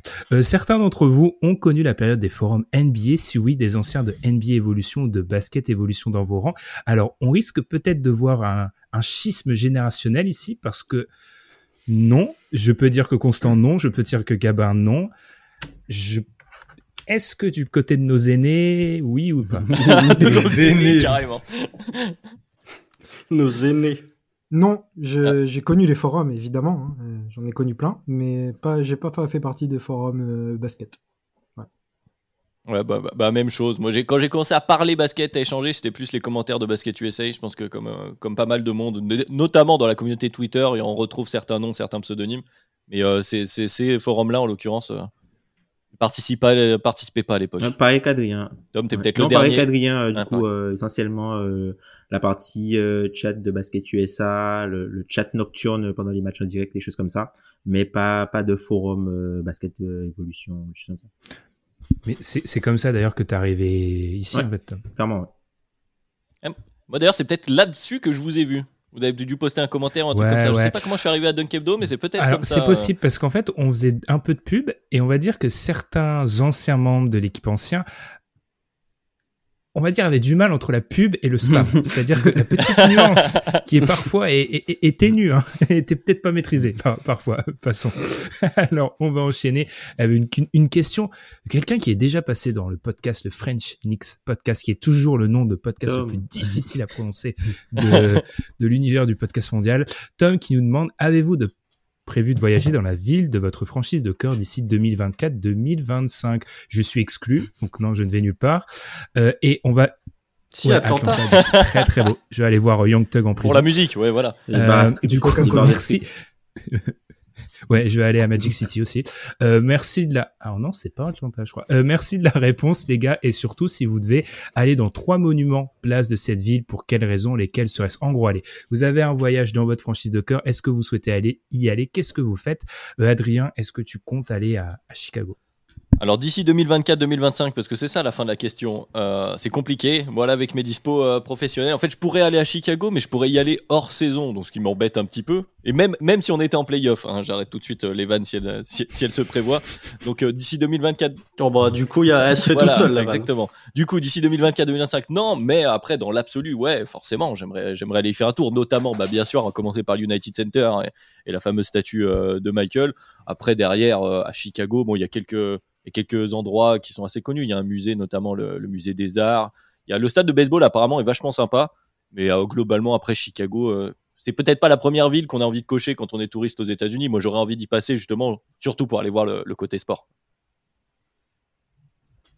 Euh, Toronto. Alors, Ah. Pour la petite histoire, je suis déjà allé à Toronto, mais que à l'aéroport, parce que j'allais pas, euh, j'allais à Ottawa, en Ah, fait. Est-ce que du coup tu y es allé? J'ai déjà eu ce débat récemment. Bah, euh, je considère Moi, ça pas. J'étais à la fenêtre, j'essayais de voir si je voyais la tour. euh, J'ai rien vu du tout. Ça, ça marche pas. Euh, j'ai pas prévu d'y aller tout de suite. Et euh, là, j'ai pas de, de voyage de prévu en fait. Donc pour me projeter, on, on verra bien. Et sinon, non. euh, les, les... Si je devais y aller, il faut que je passe aux chutes du Niagara, qui ne sont pas à Toronto du coup, mais que j'ai loupé euh, quand j'étais allé au Canada. Et c'est vraiment l'endroit que j'ai envie de voir. Sinon, la ville en elle-même, j'ai entendu dire qu'à part la tour, il y a pas grand-chose à voir. Un petit Et New. York qui paraît euh, Toronto. Amine, Philadelphie. Euh, Philadelphie, il y a plein de trucs à voir, hein, mais euh, c'est pas prévu déjà. Euh, déjà parce que si je vais aux USA, je pense que c'est pas ma priorité, malheureusement. Désolé, mais euh, comme l'a dit, euh, comme l'a dit Adrien. Mais euh, en revanche, ça, ça pourrait être sympa. Euh, et si j'y allais, euh, la Liberty Bay évidemment, le Wells Fargo, et peut-être que j'irais faire les euh, les marches de Rocky Balboa aussi euh, et aller voir la, Ah. la- la statue de Rocky. Il y a sûr. pas mal de petits trucs à voir. C'est une ville très historique aux États-Unis, très importante dans l'histoire américaine. Mais euh, voilà, c'est pas. Tu as pas- fait le clip de Bruce Springsteen aussi dans les rues de Philadelphie. Oui, bah il y, a- y a beaucoup de choses. hein. Il y a beaucoup de. Euh, mais c'est pas c'est pas un goal euh, si important que ça, on va dire. Mais euh, mais si je pouvais y aller, ça serait euh, très sympa. Avant de lancer Constant, je me dis qu'on n'a pas le, le- on n'a pas le- on n'a pas les bonnes franchises pour cette question. ouais, Ah, c'est ouais. c'est sûrement ça, ouais. Vas-y, Constant. Surtout Oklahoma City. Alors là, parce que même, Tom du côté de Memphis, tu vois, Memphis qui est un petit marché, il y a quand même deux trois trucs à faire. Autant Oklahoma City, bah tu visites le musée malheureusement euh, en commémoration des victimes de l'attentat de 95 et ensuite il n'y a pas grand chose à faire. Euh, faudra demander à Pierre qui lui est allé à Oklahoma City euh, en saison en plus régulière, il y a de ça un an et demi. Euh, non, c'est pas prévu parce que déjà je suis étudiant donc je n'ai pas beaucoup d'argent. Euh, c'est une première problématique euh, bien réelle et puis l'argent est dépensé ailleurs, notamment dans un achat bien trop important de Blu-ray. Mais bon, on en parlera plus tard, euh, la semaine prochaine dans les questions euh, hors basket. Mais non, non Oklahoma City, moi, il n'y a pas, il y a pas grand chose à faire. moi, je compte y aller. Enfin, il y a, y, a, y a un truc que j'ai envie de faire, c'est un match de playoff sur place ou une série de playoffs sur place. Ça, c'est un goal ultime. Je sais pas quand est-ce que je le ferai, mais je sais que je le ferai un jour. Ça, pour le coup, Oklahoma City, une série ou un match de playoff. T'as de la chance, le temps que tu y ailles, du coup, la nouvelle salle sera construite. C'est là plusieurs milliards. Donc, euh, bah 2030, euh, enfin 2029, elle sera inaugurée. Euh, bon, euh, il va falloir quand même, euh, je dirais peut-être avant, mais je sais pas. En tout cas, c'est pas dans le, c'est pas dans l'immédiat, mais je sais que c'est un truc que j'ai envie de faire, d'être sur place et de, de vivre euh, un truc assez exceptionnel en tant que fan. Tom, si on t'envoie actuellement du côté de Memphis, est-ce que tu, tu vas voir un match ou pas Euh, peut-être dans deux semaines, ouais. non, mais en vrai, donc c'est pas prévu euh, que j'y aille. Voilà, je vais aller faire. Va à l'infirmerie. Donc c'est pas prévu que j'y aille, mais en tout cas, si jamais je devais y aller, euh, bah du coup, euh, les trois, enfin les trois choses euh, classiques. Hein, je pense un resto, un resto de, de barbac classique, bon, la, la, grillade locale, le, le Civil Rights Museum. Bah, c'est l'une des raisons pour lesquelles euh, Memphis est toujours présent euh, au Martin Luther King Day, pardon, plus par rapport au, au, Civil Rights Museum, Bill Street et le FedEx. Il y a, y a, pas. Euh... Tu vas pas voir Elvis? C'est ouais, c'est ce que j'allais dire. Graceland, c'est si, pas. Bah, y a, y a... Graceland, c'est pas à côté de Memphis ou. Bah, je sais pas, mais je sais qu'il y a un studio là-bas. Je crois que c'est le Sun Studio ou un truc comme ça qui est très iconique dans le rock and roll, euh, rockabilly, de machin. Enfin, Memphis, c'est très voilà, c'est très cette ambiance-là si on parle musique. Mm. Mais on anticipe sur la semaine si, prochaine. Graceland, il y en a un Memphis. Je pense. Hein. Si si, c'est à Memphis. Ouais, ouais il me semble. Hein. Ouais, la, la maison d'Elvis en fait. Sur le boulevard Elvis Presley. Tu peux pas te tromper. Hein, de toute façon, c'est le boulevard Elvis Presley. J'ai pas vraiment, euh, j'ai pas vraiment la tête de quelqu'un enfin, qui écoute Elvis. Oui, mais capillairement, t'es pas tout à fait dedans, quoi. L'histoire. J'imagine. Euh, tu vois, y a, y a, pour le coup, il y a, y a, plusieurs villes a, dont, dont, on a parlé qui sont chargées d'histoire. Tu as Chicago aussi. Euh, Chicago, déjà, c'est quand même la troisième ville des États-Unis euh, pour le coup, et mmh. euh, la, toute l'époque de la prohibition et tout. Il doit y mmh. avoir des trucs pas mal à mmh. voir aussi en termes historiques euh, là-dessus. Al Capone, etc. Et ouais, c'est il y a, y, a, y a des villes qui sont. c'est vrai que Oklahoma City, pas pas tant que ça, mais l'État en soi est chargé d'histoire, mais pas très positif pour le coup. Après, euh, est-ce que l'histoire de Chicago est, est oui, positive aussi C'est vrai, c'est euh, vrai, t'as pas tort. Parce que l'histoire des États-Unis est positive aussi. Pour le coup, tu vois, non, mais euh, Tom parlait justement de Memphis parce que je trouve intéressant, c'est pour avoir eu euh, des gens qui sont allés à Memphis et à Nashville, c'est vraiment l'absence la, la, la, de mixité ouais. entre les deux villes, quoi. Que ce soit dans les registres musicaux ou que ce soit dans l'ethnie de la population. Donc euh, au moins le, du côté du Tennessee, tu as vraiment Memphis et Nashville qui est intéressant à visiter pour voir l'opposition de style, vraiment que ce soit dans les gens ou dans le style de musique qui écoutent. Pour croiser Eddie Mitchell. Et eh ben, alors, le point Eddie Mitchell que je ne savais pas qu'il pouvait exister dans un épisode du podcast. Moi non plus. Hein, bon, les, les États-Unis sont nés à Philadelphie. Hein. Je dis ça, je dis rien quand ouais. même. Ah, ça, ça, des clashs historiques maintenant. Euh, Allons-y, on, on, enchaîne avec euh, des questions peut-être un peu plus rapides. Il y a des questions un peu de, de dilemme, etc. Enchaînons avec une question de Maxence qui avait été citée dans la première partie. Aucun euh, fit n'est parfait, effectivement. Il y a eu beaucoup de feats dans la musique qui n'ont pas été parfaits, mais ça, on en parlera peut-être la semaine prochaine. Euh, mais qui privilégié pour les Knicks entre Mitchell et Mark Cannon? On est sur des questions dangereuses parce que là on peut faire 45 mmh. minutes. Donc est-ce qu'il y en a qui ont envie de vraiment de parler? Moi je dirais juste Mitchell talent. Mmh. Je dis pareil. Et Constant, je sens que tu as des choses à dire. non non, non, non, je, je, vais faire, je vais faire très court. Je veux dire que, euh, alors je, je, dis Mitchell, mais justement parce qu'il y a des rumeurs aussi sur Mark Cannon à OKC ou la fanbase d'OKC qui souhaiterait avoir Mark Cannon. Je trouve qu'on est avec Laurie Markkanen, on est de plus en plus sur un joueur théorique, mmh. c'est-à-dire que on garde que le positif de Laurie Markkanen, mais on oublie souvent que c'est un trou noir en attaque. Euh, que le, son passing est inexistant et que défensivement c'est très compliqué. Donc oui, il écarte le terrain. Oui, euh, c'est l'un des, c'est un joueur qui peut exister sans le ballon, mais il est pas. Enfin, je vous pose, je vais vous poser une question euh, très simple, très rapide.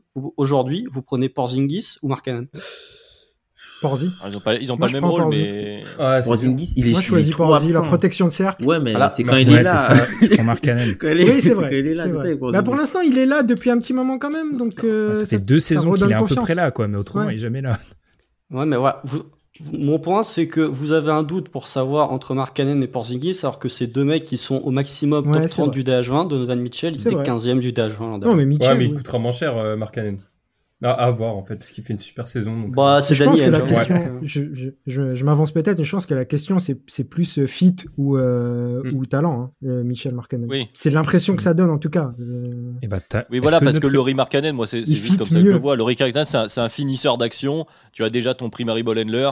euh, donc, tu, dans Mm. la théorie, tu, tu- tu peux dire que le profil est mieux. Mais fit ou talent, je pense que c'est souvent.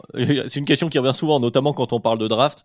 Euh, je crois que chez Dunk Hebdo, on a souvent envie de répondre talent quand même. Et Oui. l'histoire récente de la draft et de certaines équipes qui avaient euh, notamment un, un très haut euh, pic de draft dans la, la baie de San Francisco euh, sem- semble donner raison euh, à- à la- au, clan, au clan talent. Voilà, ça. Eh ben Tom, on t'a pas entendu sur celle-ci, je te lance sur la prochaine Big Sam 23 qui nous demande euh, quel move aimeriez-vous pour le Magic cette saison, la saison prochaine pour passer un tour, voire plus si affinité? Est-ce que c'est pas trop tôt pour faire un... Le mec rajoute une question, tu vois. Euh, pour faire euh, un, un Alors, move. en vrai, ça n'arrivera jamais, mais all-in sur Steph Curry. Mais ça n'arrivera jamais. Oh. ça n'arrivera jamais. Non, euh, je pense que Orlando, c'est une équipe qui pourrait bien peut-être renifler du côté de Trayon, potentiellement à la fin de la saison ou d'ici la saison prochaine, ou potentiellement Fred Van Vliet. Ah, Quelqu'un c'est va- pas mal. J'ai l'impression que personne n'a plus En d'inspiration. fait, on a parlé d'Orlando dans le 4 Si. quarts, donc c'est peut-être pour ça. Triangle, j'aime bien. Non, de la Melo Ball. La- Mais on est tous d'accord, c'est un Soit meneur. en la, soit, la, soit la Melo Ball, soit, euh, soit en fait, il, il leur faut un mec qui est une superstar offensive qui leur apporte du scoring tous les soirs. Mm. La réponse, c'est soit une superstar offensive, soit plus de temps pour que Ouais. les Franz Wagner et les Paolo Banquero soient un peu moins irréguliers dans leur rapport au scoring. Oui, parce qu'on voit que leurs résultats, ils sont un peu liés à leur niveau de guard play, leur guard qui commence à bien, à plutôt bien, bien, bien rouler, mais effectivement, le stade d'après, ce sera justement d'avoir, euh, bah, justement, le tiers d'au-dessus à ce poste-là probablement. J'aime bien le- l'idée Trey Young, euh, Mm. m'amuse assez. Tu vois, pour le coup, moi, Lamelo, Mais j'aimerais bien, le soyez voir à Houston, tu vois. Ah. Ah, ça aurait été, ça aurait été basket Euh, champagne. euh. Euh, non, Je sais non. pas, parce que je trouve quand même que, euh, je trouve quand même que t'as, t'as, t'as plus de joueurs qui peuvent agresser le cercle du côté de, d'Orlando que du côté de Houston, ce qui est le défaut majeur de la Melo Ball, je trouve. Alors moi, moi- alors moi, vous voyez comme quoi l'analyse peut être différente. Moi, c'est des considérations hors basket qui me font dire que la mélo à Houston, c'est une mauvaise idée. Oh, non, non. Il- eh, tout le monde se tient bien à Houston, hein, je suis désolé. Oui, euh, cette année, pour l'instant. Et peut-être que la Melo, la Melo Ball, c'est à cause de Charlotte aussi. Hein, donc, euh, parce que Oui, à Charlotte, parce y tout le monde se tient mal. Donc, Après, dans un autre registre, peut-être Towns. Magic Oh, non. En, fait, ce qui est marrant, c'est qu'on est en train de refiler les trois mêmes joueurs que à peu près la moitié des fanbase NBA se voient refiler. Genre, ah, attends. Bah, c'est ceux aussi que- qui semblent disponibles parce que Mm, comme ouais. dit Tom, tu pourrais dire Steph Curry, tu pourrais dire euh, je sais pas Damian Lillard ou, euh, ou chez Gillius Alexander Tyrese ou, Haliburton. ou Tyrese Haliburton, voilà, mais on, bon, on les voit pas bouger de Mm. sitôt quoi. Donovan Mitchell. Trae Young, l'aveu d'échec s'il est transféré. Oui, ou Nikola Jokic, mais enfin bon. Très, très. Oh, on va. ça- je pense qu'on fera un point à Atlanta bientôt. Ça fait bien longtemps. Mais si, si tu le transfères euh, comme ça, là, l'aveu d'échec. mais- Ben, il salive, euh, il veut faire un point à Atlanta. Même pas. l'odeur du sang. Non. La saison n'est pas finie du côté d'Atlanta. Attends, Ouais. attends, attends ouais. qu'elle soit finie. On sait jamais. Il, y a des, ils il reste encore 58 matchs à jouer. Ils ont le temps de faire un Ouais, turnaround. Mais vous savez quoi, je me suis dit, Atlanta, c'est très nul. Mais au moins, c'est sympa. parce que tu regardes et mais bah, là, Ah, ils ont joué deux fois contre Toronto. Je Des fois, Young, il tire de la ligne à 4 points imaginaires, ça rentre. Tu lèves les bras, tu fais wouh. Ouais, mais je déteste cet argument. Je, je- cet argument, je le Non, déteste mais- parce qu'en Gardez-le pour un prochain podcast là, commencez pas. ça, Il y a pas de moins, pas de pièces dans la machine. Au ça légitime tout en fait. C'est ça que je veux Ça dire. Oh, Oui, mais qui en fait, non, mais c'est le point de vue d'un supporter des Raptors, c'est tout. C'est juste, euh, c'est juste ça. Chez hein. lui, il se passe rien. Ne, Ça me fait ne, chier. mais- ne cherchez pas à intellectualiser cette Ils réponse. remettent, hein. Il remet tout sur le prisme des Raptors. Bah Donc, oui. Du coup, dès que tu vois une équipe qui tente Bah des 3 oui. points en pull-up, il se dit Ah, c'est du basket champagne. Moi, je suis trop content de voir nos adversaires et me dire putain, lui, il joue trop bien. Allons, allons-y. Une question de mascotte Don't Lie qui nous demande à qui auriez-vous donné, alors on est très actualité, à qui auriez-vous donné le ballon, le recordman Bucks ou le rookie Pacers? Alors, expliquons. Parce que je pense que tout le monde a suivi cette séquence. Donc, euh, Giannis score un camion de points euh, et il y a cette polémique après la fin du match où en gros les Pacers auraient gardé. Alors il y a eu d'autres évolutions depuis. Je vous avoue que j'ai pas vraiment suivi. Euh, ils auraient gardé le ballon et Giannis aurait passiblement énervé d'après les images et voulait le ballon par rapport au record de points, etc. Qu'est-ce qu'on en pense euh. Ah, Gabin, une réaction. Là, Gabin, il est chaud. Vas-y. Alors, j'ai vu sur Twitter plein de, En trois Non. parties. J'ai vu sur Twitter plein de réactions, genre euh, ah on est à l'école primaire, il va chercher son ballon, il a pas à s'énerver comme ça. Mon ballon, mon ballon. Exactement. Moi je peux comprendre que ça soit marrant, mais juste il a mis 63 points, Euh, c'est le record.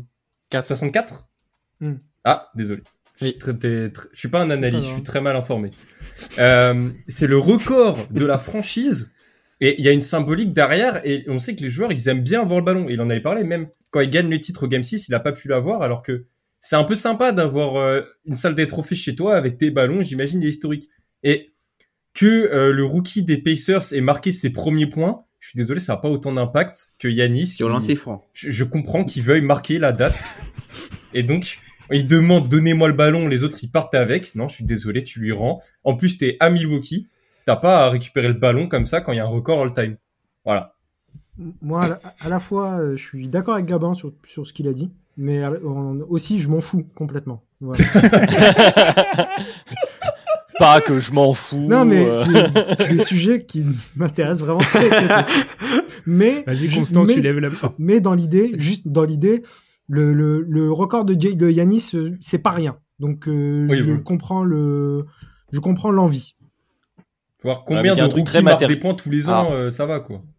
Oui, non, mais puis en plus, il y en a qui disaient, qui, qui ont dit qu'il avait mis des points au in-season tournament. Après, voilà, c'est des, des, comment dire, c'est des espèces de traditions américaines. Ils sont très euh, matérialistes à ce niveau-là. Moi, juste ce que j'ai envie de souligner, c'est qu'a priori, ils sont tous dans le doute de où est le vrai ballon parce que c'est un, mec de la sécurité de la salle qui aurait récupéré le vrai, le vrai ballon. Donc vraiment, alors là, pff, enfin, pour eux, voilà. C'est Pour ça, je rejoins Amine. Alors, Moi, au final, je m'en fous. juste- Ça m'amuse plutôt. Voilà, je vais dire ça comme ça.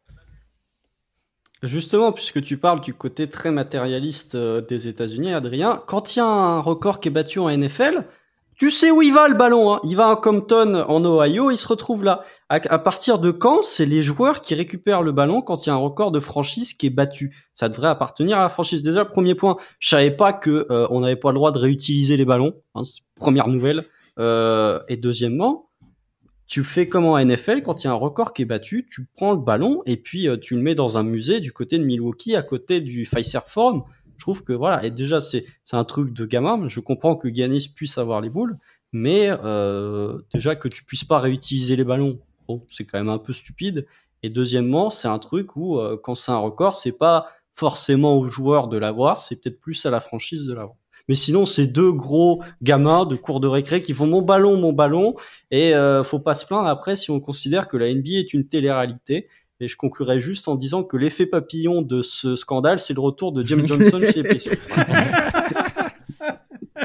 Vas-y, Tom. Et le retour du nom de Michael Red aussi dans l'actualité quand même. Parce qu'il a battu un record de Michael Red, donc faut pas non plus. Bon. Mais j'accepte de dire que la, la réaction de Yanis est vraiment disproportionnée. T'as l'impression qu'il va le fracasser quand il part en courant, alors que finalement on parle que de ça. C'est c'est Oui, tu peux discuter. Tu vraiment exagéré. pouvaient discuter tranquillement dans la forme. En fait, le fond, euh, voilà, chacun a ses raisons qui peuvent se défendre. C'est vrai que la forme est un peu, est un peu exagérée. On va dire ça comme ça. Regarde, vous analysez la, la position de Tom en tant que bon politicien. Il ne répond pas à la question. Mais Il se va- cache non, depuis on va, pas, on va pas laisser parler. En fait, je pense que ça doit faire partie des euh, peut-être des, des, des, des règles non écrites, tu vois, les Newton Rules de NBA que Mhm. voilà, quand tu bats ton record, bah, tu as le ballon du match, euh, tout ça. Et je, je pense que c'est pour ça que Giannis s'est énervé. Pour le coup, en tout cas, pour répondre à la question, je pense que je l'aurais donné à, à Giannis puisque ça a plus de symbolique. Euh, désolé pour euh, pour le, le joueur, donc il est pour moi très difficile de pro- Oscar Chiebois. voilà de, de Oscar de dire le nom. Mais ouais, je l'aurais donné à, pour répondre à la question, purement, j'aurais donné euh, à Giannis sans, sans qu'il euh, autant de, de, de remue-ménage euh, à cause de ça, quoi. Enfin, voilà quoi, c'est pas nécessaire.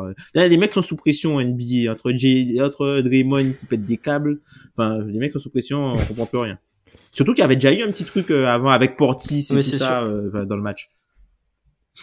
Oui, oui, oui. oui. Attention à c'est pas- surtout, c'est surtout- Non mais le, le, le truc en plus c'est que euh, bon alors déjà si euh, la NBA était un prof sévère elle aurait coupé le ballon en deux et euh, elle aurait donné la moitié de ballon à chacun. Comme ça au moins il y aurait pas eu de voilà tout- comme ça il y aurait pas eu de, de punition mais c'est surtout ça montre à quel point c'est des gamins en NBA parce que là on enregistre au moment où Bronson a mis 50 points du coup t'as Julius Randle qui récupère le ballon en disant vous avez vu j'ai la balle j'ai la balle c'est des gamins genre il y a mais je dis pas ça oui. négativement en disant partie euh, du voilà, spectacle. c'est c'est des gamins c'est c'est des grands enfants quoi c'est la, la NBA la plus grande C'est télé-réalité du c'est monde normal où, que ce euh, soit voilà. des grands enfants. C'est des gens qui sont devenus très riches très tôt, donc euh, c'est difficile de grandir. Dennis Schroeder s'est moqué aussi. Mais, hein. euh, Il a reçu un truc, ballon, il a euh, dit Eh, c'est bien le vrai. oui Enfin, Schroeder.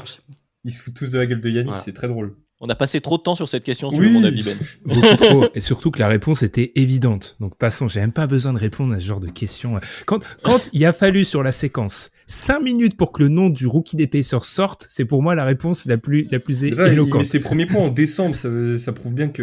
Bref. Euh, alors il y a Rodolphe qui nous demande qui est pour vous aujourd'hui le meilleur poseur d'écran de la NBA. Est-ce que c'était pas un titre qui était longtemps à Steven Adams? Là, je lance Tom et Ouais. Constant. Euh, ouais, moi, moi, pour moi, c'est Sabonis. hein. Alors, c'est Sabonis pour deux raisons. Les endroits où il est capable d'aller poser les écrans, parce qu'il peut aller euh, très loin au-delà de la ligne à trois points et être dangereux après sur le short roll. La euh, diversité du type d'écran qu'il est capable qu'il est capable de poser, il pose des ghost screens, il pose des butt screens qui pour moi sont scandaleux, mais bon, l'espèce de le mec euh, l'espèce de d'écran là où le mec laisse traîner le cul, Ah, c'est quand même scandaleux. Il Pour ceux qui sont en audio, on a eu, on a eu une représentation de Tom. oh le Euh, bout Thierry Ville euh, et il fait les exit screens et tout ça et il est aussi euh, et pourquoi je dirais Sabonis c'est que euh, pour moi dans la notion de la pose d'écran il y a ce, que tu es capable de créer comme espace. Et si tu reçois la balle ce que tu es capable de générer après derrière. Et pour moi euh, Sabonis c'est celui qui a euh, le meilleur des mondes si on prend ces deux choses là Euh, moi, si on prend juste la, la pose d'écran, c'est-à-dire que la séparation que tu crées entre le joueur qui défend et le joueur pour qui tu poses l'écran, pour moi, bah, il y a les blessures, mais Mmh, Steven Adams mmh, a eu le titre incontesté pendant des années, c'est-à-dire que les, les écrans de Steven Adams, c'était, euh, je pense que c'était, c'est des joueurs hyper talentueux, mais les carrières de Russell Westbrook et les carrières de Jamorant seraient peut-être un peu moins exceptionnelles s'il n'y avait pas eu Steven Adams en poseur d'écran. Euh, sinon, Sabonis, euh, Rudy Mm. Gobert pose Ouais. très bons écrans. Je vais en citer un dernier qui est quand même euh, assez sous-estimé. Alors, ces écrans sont aussi euh, questionnables, mais je trouve que Bam Adebayo, en termes de poseur d'écran, Ouais. on le mentionne pas souvent. Alors, ces poses d'écran sont à un level euh, bogutesque 2016, c'est-à-dire que euh, ils sont pas légaux globalement, euh, ou la plupart sont difficilement euh, légaux, mais je trouve que ouais, euh, Adams, Gobert, Bam, pour moi, c'est les trois un peu qui font référence dans, dans le domaine de la pose d'écran. J'ai envie de dire. Jokic aussi qui est un peu, euh, c'est pas le poseur d'écran brut, mais la capacité de choses qu'il est capable de faire après quand il roll, en Mm. fait, c'est impressionnant. Donc le, il peut pop en fait et, et il est dangereux. Donc ça rend le, la personne balle en main aussi dangereuse grâce à Jokic qui pose l'écran. Alors que par exemple un. Gobert, bah, on sait qu'à part la finition, il va pas faire grand chose. Même si sur l'écran il est plus brut. Voilà. Moi, j'aurais tendance à dire quand même Steven Adams parce que le truc, Tom, c'est que Sabonis dans le système euh, de Mike Brown avec les Kings, il est amené à poser, à faire des trucs avec les écrans qui sont pas amenés. Alors, tu peux pas sanctionner les autres parce qu'ils le font pas, mais tu vois, tous les écrans que tu as demandé, tu as décrits et même très bien mimés en l'occurrence, ils sont pas, ils sont pas amenés à tous les faire. Donc, je pense que quand même en T'as tout résumé, Constant. En création de séparation, je mettrais euh, euh, Steven Adams numéro un. Et là, c'est là où on est bien content. Il y avait la question sur nos qualités de joueur NBA. On est bien content de ne pas avoir à affronter un écran de Steven Adams. Euh, Adrien, est-ce que tu veux reprendre la, la présentation pour le prochain? Parce que on a, on a eu Ah. un grand débat. on a eu un grand débat dans l'équipe. Comment on prononce le nom du rookie des, du hit Parce que on va être honnête, moi le hit c'est une équipe que je regarde très peu en début de saison parce que je me- j'estime que bon on les aura, on aura à faire euh, plus tard. Donc Raquez. Bah j'y vais, si tu veux, si tu veux. Bah surtout qu'il y a deux questions en une, je vais pouvoir Ouais. citer les deux. Donc déjà, je vais citer les deux. euh, donc Marcel, Per- Marcel Perdu et Quentin euh, euh, of the Year. euh, qui, qui nous pose des questions autour donc de ce fameux Raquez Junior. Alors le débat qu'on avait, c'était avec Amine sur le prénom. Alors pour moi, vu qu'il est américano-mexicain, c'est Jamie. Ouais, voilà. Bon, en tout cas, c'est. Raquez Junior. Ça, c'est sûr. Qui est un joueur. Donc, ouais, peut-être. Peut-être. En tout cas, voilà, c'est. Raquez Junior qui est le rookie du hit, qui, euh, bah, qui fait beaucoup parler, qui est un peu hype en ce moment. C'est pour ça qu'on a deux questions dessus. Marcel Perdu qui nous demande euh, amour, avis, bilan et perspective. Et du côté de Quentin, c'est un peu plus, euh, un peu plus sournois. C'est euh, Raquez Junior ou Brandon Miller. Quand t'es de, Euh, hit, de hit me up, hein, on le précise. C'est la question n'est pas anodine.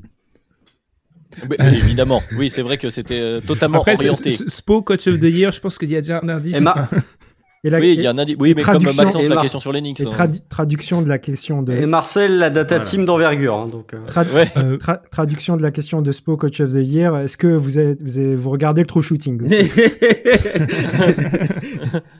Euh, perso, alors, je sais pas vous les gars, mais moi, je je veux pas m'avancer parce que j'ai pas assez vu. Alors, j'ai vu un peu euh, les Hornets à mon grand désespoir récemment, mais euh, j'ai pas assez vu le hit pour avoir un avis. Et vu que je suis pas à la draft, je préfère rien dire. Moi personnellement, j'ai pas assez vu les Hornets pour avoir un avis sur Brandon Miller, euh, à part euh, voilà les avis Alors. statistiques. Mais pour le coup, pour le Rackets Junior, pa- parce que ouais, le, le hit, je les ai un peu plus regardés dans les équipes de l'est. On s'amuse pas partout, donc des fois, euh, regarder le hit, ça fait un peu plaisir. Puis on les a pas mal joués du côté euh, du côté des Bulls. Bah, en fait, euh, moi personnellement, je suis dans, je suis, je suis dans l'équipe. C'est, c'est, c'est euh, Jimmy Butler version mexicain. C'est mini Jimmy Butler version mexicain. Je, c'est extraordinaire. Euh, moi, j'adore ça. C'est, il a, il a, il a le type de play. Il est appelé sur les, mêmes types de play que Jimmy Butler. On voit qu'il s'inspire vraiment de Jimmy. Donc voilà, moi qui, qui suis, tout le monde est au courant. Enfin, en tout cas, dans les auditeurs, je pense que vous êtes maintenant au courant que j'adore Jimmy Butler. Donc on a la, la, la version miniature, la version rookie, forcément. Euh, Ça fait plaisir. Après, euh, comme toujours, les rookies, sur, même si on a un début de saison, ça commence à faire beaucoup de répétitions et c'est plutôt Mm. encourageant. On va toujours rester un, un peu prudent. Quoi. Il a un beau joueur de. Euh, vu qu'Alan est parti, Ouais, vas-y, vas-y, vas-y, quand même. Euh, euh, bah, Alan est parti, donc je reprends la, la relève du scouting et moi je l'avais vu en vrai à UCLA, euh, Rémi Raquez. Voilà, je peux flex un petit peu, c'est le moment. mais euh, il, il est vraiment très impressionnant, mais ce qui m'inquiète un peu, c'est l'âge parce que c'est un rookie vieux, donc 22 ans, il va sur ses 23. Je me dis, est-ce que la situation elle me fait un peu penser à toute proportion gardée à Chris Duarte qui est arrivé dans la ligue aussi euh, à un âge similaire et on s'est tous excités sur le début de saison et on s'est rendu compte que le plafond était pas si élevé finalement. T'es plus vieux, Chris Duarte. Chris Duarte. Il, Il avait était déjà encore plus 24 vieux. ans, un truc comme ça. Hmm. Hmm. Je me 23, dis, est-ce 24 que un, rookie Mais de non, 22 ans, est-ce que du coup on s'attend à une marge énorme à avoir? Mais Desmond Bain, on il fait, pas à hein. ce niveau-là en tout cas, donc c'est énorme déjà. Lillard aussi était vieux. hein. Ouais, Lillard, Ah 20 oui 22 ou 23. Ne partez pas en débat sur les vieux s'il vous plaît. Restons, restons, restons concentrés. Mais non, mais c'est pas parce que euh, enfin, le, plafond n'est pas déterminé par ton âge. Tu peux avoir 18 ans, avoir un plafond euh, hyper bas. C'est juste que, oui, on se dit il est plus vieux. Bah, du coup, ça donne un truc où euh, bah, t'as un joueur un peu C'est ça. plus NBA ready, t'as un joueur qui lit mieux. Et du coup, pour, euh, pour Rami Raquez, que je suis allé voir en même temps que vous parliez l'annonce d'Adam Silver au moment de sa draft. Il dit Rami Raquez. Donc, On euh, va suivre Adam Silver. ça a l'air de se prononcer comme ça. Euh, bah, c'est que généralement, ils courent pas trop sur les prononciations. Ça fait un peu mal de mal prononcer le prénom euh, au moment où tu annonces le peut-être l'un des plus beaux jours de la vie d'un d'un- d'une personne. Non, je trouve que alors j'ai pas comme euh, comme Ben, je regarde pas beaucoup le hit parce que déjà la conférence est ça me fait pas spécialement rêver. C'est-à-dire que je vais être très honnête. Non, mais je regarde, je regarde. Je fais pas celui qui regarde pas, mais je regarde beaucoup Orlando, je regarde beaucoup Indiana. Maxence oblige, je suis obligé de regarder les Knicks. Mais en gros, euh, la conférence je fais Boston, ils ont fait quoi? Ah ouais, Boston, ils roulent sur la conférence. Ok, on va peut-être regarder ce qui se passe à côté. Mais euh, non, non, mais pour euh, Rami Raquez, du coup, je trouve que il a repris un petit peu. En fait, il compense la perte de Max Struz, euh, notamment, et de Game Vincent. Il fait un peu un mix des deux, notamment sur la capacité de playmaking qu'il peut avoir et dans l'utilisation. Oui, il y a un peu de Butler, mais c'est surtout, il reprend ce que, euh, ce pourquoi euh, Gabe Vincent et Max Struz étaient sur le parquet. Je trouve que c'est un rookie pas inintéressant. Après, j'ai quand même euh, des, des doutes sur la viabilité à long terme, c'est-à-dire que est-ce qu'on n'est pas sur un joueur un peu flashy au début qui ensuite va se tarir? Parce que on est on a joué 25 matchs, mais 25 matchs c'est court. Euh, même dans une saison NBA, finalement, tu as joué le quart de la saison, donc on va voir. Et surtout, je suis inquiet, c'est que si le hit venait à se qualifier pour les playoffs, est-ce que euh, là, pour le coup, la marche serait peut-être pas trop haute pour un joueur de première année? Voilà, c'est ça qui ça- m'inquiète. ça sinon, c'est un rookie très intéressant. Ouais, je veux juste euh, réagir sur, sur, sur le skill set, sur, euh, ce qui montre, c'est quand même beaucoup de fondamentaux, c'est des bonnes lectures, etc. Alors après, il y a l'environnement hit qui est toujours, euh, euh, un facteur. On y revient chaque année. Il y a des joueurs qui sortent, mais voilà, c'est surtout sur des fondamentaux, sur des prises d'appui, sur des choses qui pour le coup, vieillissent plutôt bien et euh, paraissent moins fluctuantes qu'une une très forte adresse ou quelque chose comme ça. Donc pour moi, ça, c'est plus rassurant pour lui. en tout cas, avoir un niveau plancher. Après, le plafond, c'est une vraie haute question qui est peut-être qui sera peut-être pas aussi haut que que ce qu'ont envie de nous vendre et ce que je comprends les fans du hit. Mais en termes de niveau plancher, c'est un joueur qui a priori, moi, je là, je compte le, le, voir en NBA pendant quelques années. Ça, ça, ressemble pas mal à une version moderne mm. de, de, de Kyle Anderson ou ou quelque chose comme ça quoi. C'est quelqu'un qui est très à l'aise sur le, le post-up, qui arrive à créer pas mal de choses sur le post-up, qui est à l'aise euh, pour, euh, enfin qui qui est à l'aise pour scorer sur le post-up et pour créer à partir du, du, du poste bas. C'est quelqu'un qui a aussi une bonne force fonctionnelle, du coup qui arrive à aller dans ses spots sans forcément avoir besoin d'écran et qui bouge les joueurs. Ça c'est un truc euh, intéressant qui bouge les joueurs. Très voilà, dans le, le style d'ailleurs. Pour aller à cet endroit et qui est aussi très intéressant sur tout ce qui est cut et tout ça. Donc pour l'instant, il a l'adresse, donc pourvu que ça dure, mais c'est vrai que c'est un, mm. un, rookie en tout cas qui est intéressant. Moi, je le connaissais pas avant sa draft, et c'est quelqu'un qui a popé euh, euh, sur les 20 premiers matchs euh, que j'ai regardés. Moi, moi, je vais juste tordre un peu la question où on parlait de Brandon Miller. Euh, je voulais juste être patient avec Brandon Miller, c'est-à-dire qu'il arrive dans un contexte, un contexte qui est pas terrible. Donc le comparer mm. tout de suite à un rookie qui marche bien dès le début, c'est, moi, je suis, je suis pas, je suis, je suis pas, je suis pas très chaud pour qu'on juge Brandon Miller au bout de 20 matchs, même si euh, le choix des Hornets m'avait beaucoup déçu à l'époque, tout ça. Mais euh, d'ailleurs, c'est une réflexion qui est valable aussi pour Scoot. Euh, je pense vraiment que après une vingtaine de matchs, soyons un petit peu plus patients et attendons d'en voir un petit peu plus de ces joueurs avant de les juger définitivement. Il est pas mauvais, hein, Brandon Miller. Ouais, vous l'aviez cité il y a, Ouais, il, fait des choses intéressantes. C'est juste que il a, une efficacité qui, qui, qui est fluctuante justement. Euh, néanmoins, à trois points, il est plutôt efficace justement. Et il y a, des choses. Il, y a, il a un gros usage mine de rien. Il y a, il y a du contexte. Tu vois. Après, c'est la, la problématique de ces joueurs-là, c'est que tu vois, c'est un joueur qui, moi perso, me rappelle un peu Rodney Hood au début, parce que c'est un joueur qui est mm. quand même frêle et du coup, pour aller dans ses spots, il se fait bouger et euh, bah, c'est quelqu'un qui va pâtir un peu de l'efficacité tant qu'il ne sera pas impeccable sur son handle pour créer de la séparation. Mais après, c'est vrai que la problématique qu'il a lui, c'est l'absence totale de guard play euh, depuis qu'il joue. C'est un peu, euh, enfin, même même au niveau euh, au niveau intérieur, Mark Williams, il a fait un bon début de saison depuis que la Melo Ball s'est blessé. Mark Williams, on le voit moins. Alors, il s'est aussi blessé, mais on le voit moins. Et tout ça enfin tout l'écosystème autour c'est pas c'est pas bien tu vois. Il y, y avait euh, euh, Miles Bridges qui était là qui est revenu tout ça. Enfin faut lui je pense qu'il faut lui laisser du temps. Mais en tout cas s'il a il a des minutes sous Clifford donc ça ça laisse présager peut-être de bonnes choses. Donc ça veut dire que c'est pas un joueur peut-être hyper négatif euh, euh, défensivement il se débrouille quoi Très bonne réponse, très complète, les gars. Merci, merci beaucoup. Euh, terminons avec parce qu'on on a beaucoup enregistré en fait, hein, parce que peut-être qu'on enregistre deux épisodes de suite, donc euh, on a beaucoup de temps devant nous. Euh, une question de Diam Sao qui nous demande Azad ou Guillaume? la question, c'est les mêmes. Bah, c'est Jimmy et, euh, et, Rémi du coup. Mais c'est comme, euh, je vais faire une référence de cinéphile, mais c'est la personne aux deux personnes. Donc, euh, c'est les mêmes de toute façon. Donc, il n'y a pas Alors, ça dépend. Prenez Moi j'ai noté, ça fera une transition pour l'épisode d'après, si on parle basket ou hors basket. Hors basket, si on doit aller sur les blind tests ou faire des calembours avec les grosses têtes, je prends Guillaume quand même, qui a, qui a, quand même un niveau un peu plus élevé sur, euh, sur les jeux de mots totalement improbables quand il fait des quiz.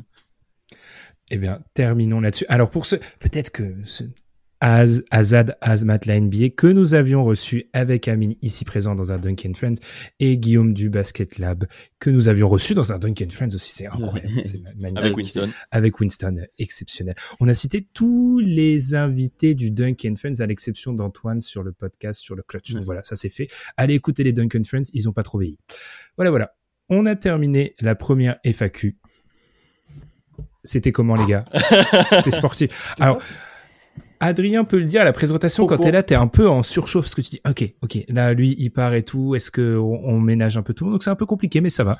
En tout cas, on vous remercie d'avoir écouté cette première partie. On se retrouve la semaine prochaine pour une partie un peu euh, moins basket. Je regarde les questions, on va parler de quoi? On va parler de, de nourriture. Nourriture, musique on a beaucoup parlé de nourriture hein, quand même. Hein. Bref, on a beaucoup parlé de nourriture. Enfin, d'ici là, euh, n'hésitez pas à nous laisser des commentaires sur votre appli de podcast préféré, à nous suivre sur YouTube et également sur Twitter.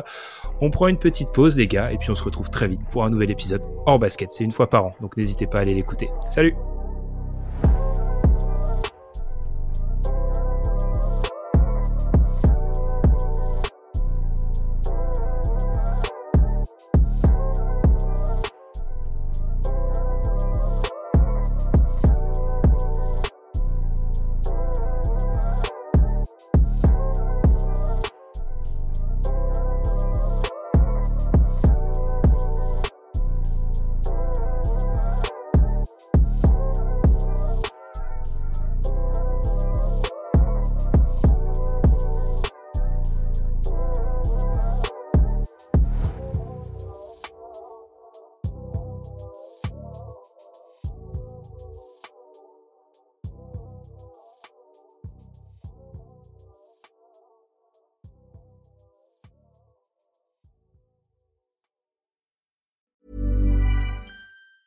Planning for your next trip? Elevate your travel style with Quince. Quince has all the jet setting essentials you'll want for your next getaway, like European linen, premium luggage options, buttery soft Italian leather bags, and so much more. And it's all priced at 50 to 80% less than similar brands. Plus, Quince only works with factories that use safe and ethical manufacturing practices. Pack your bags with high-quality essentials you'll be wearing for vacations to come with Quince. Go to quince.com slash trip for free shipping and 365-day returns.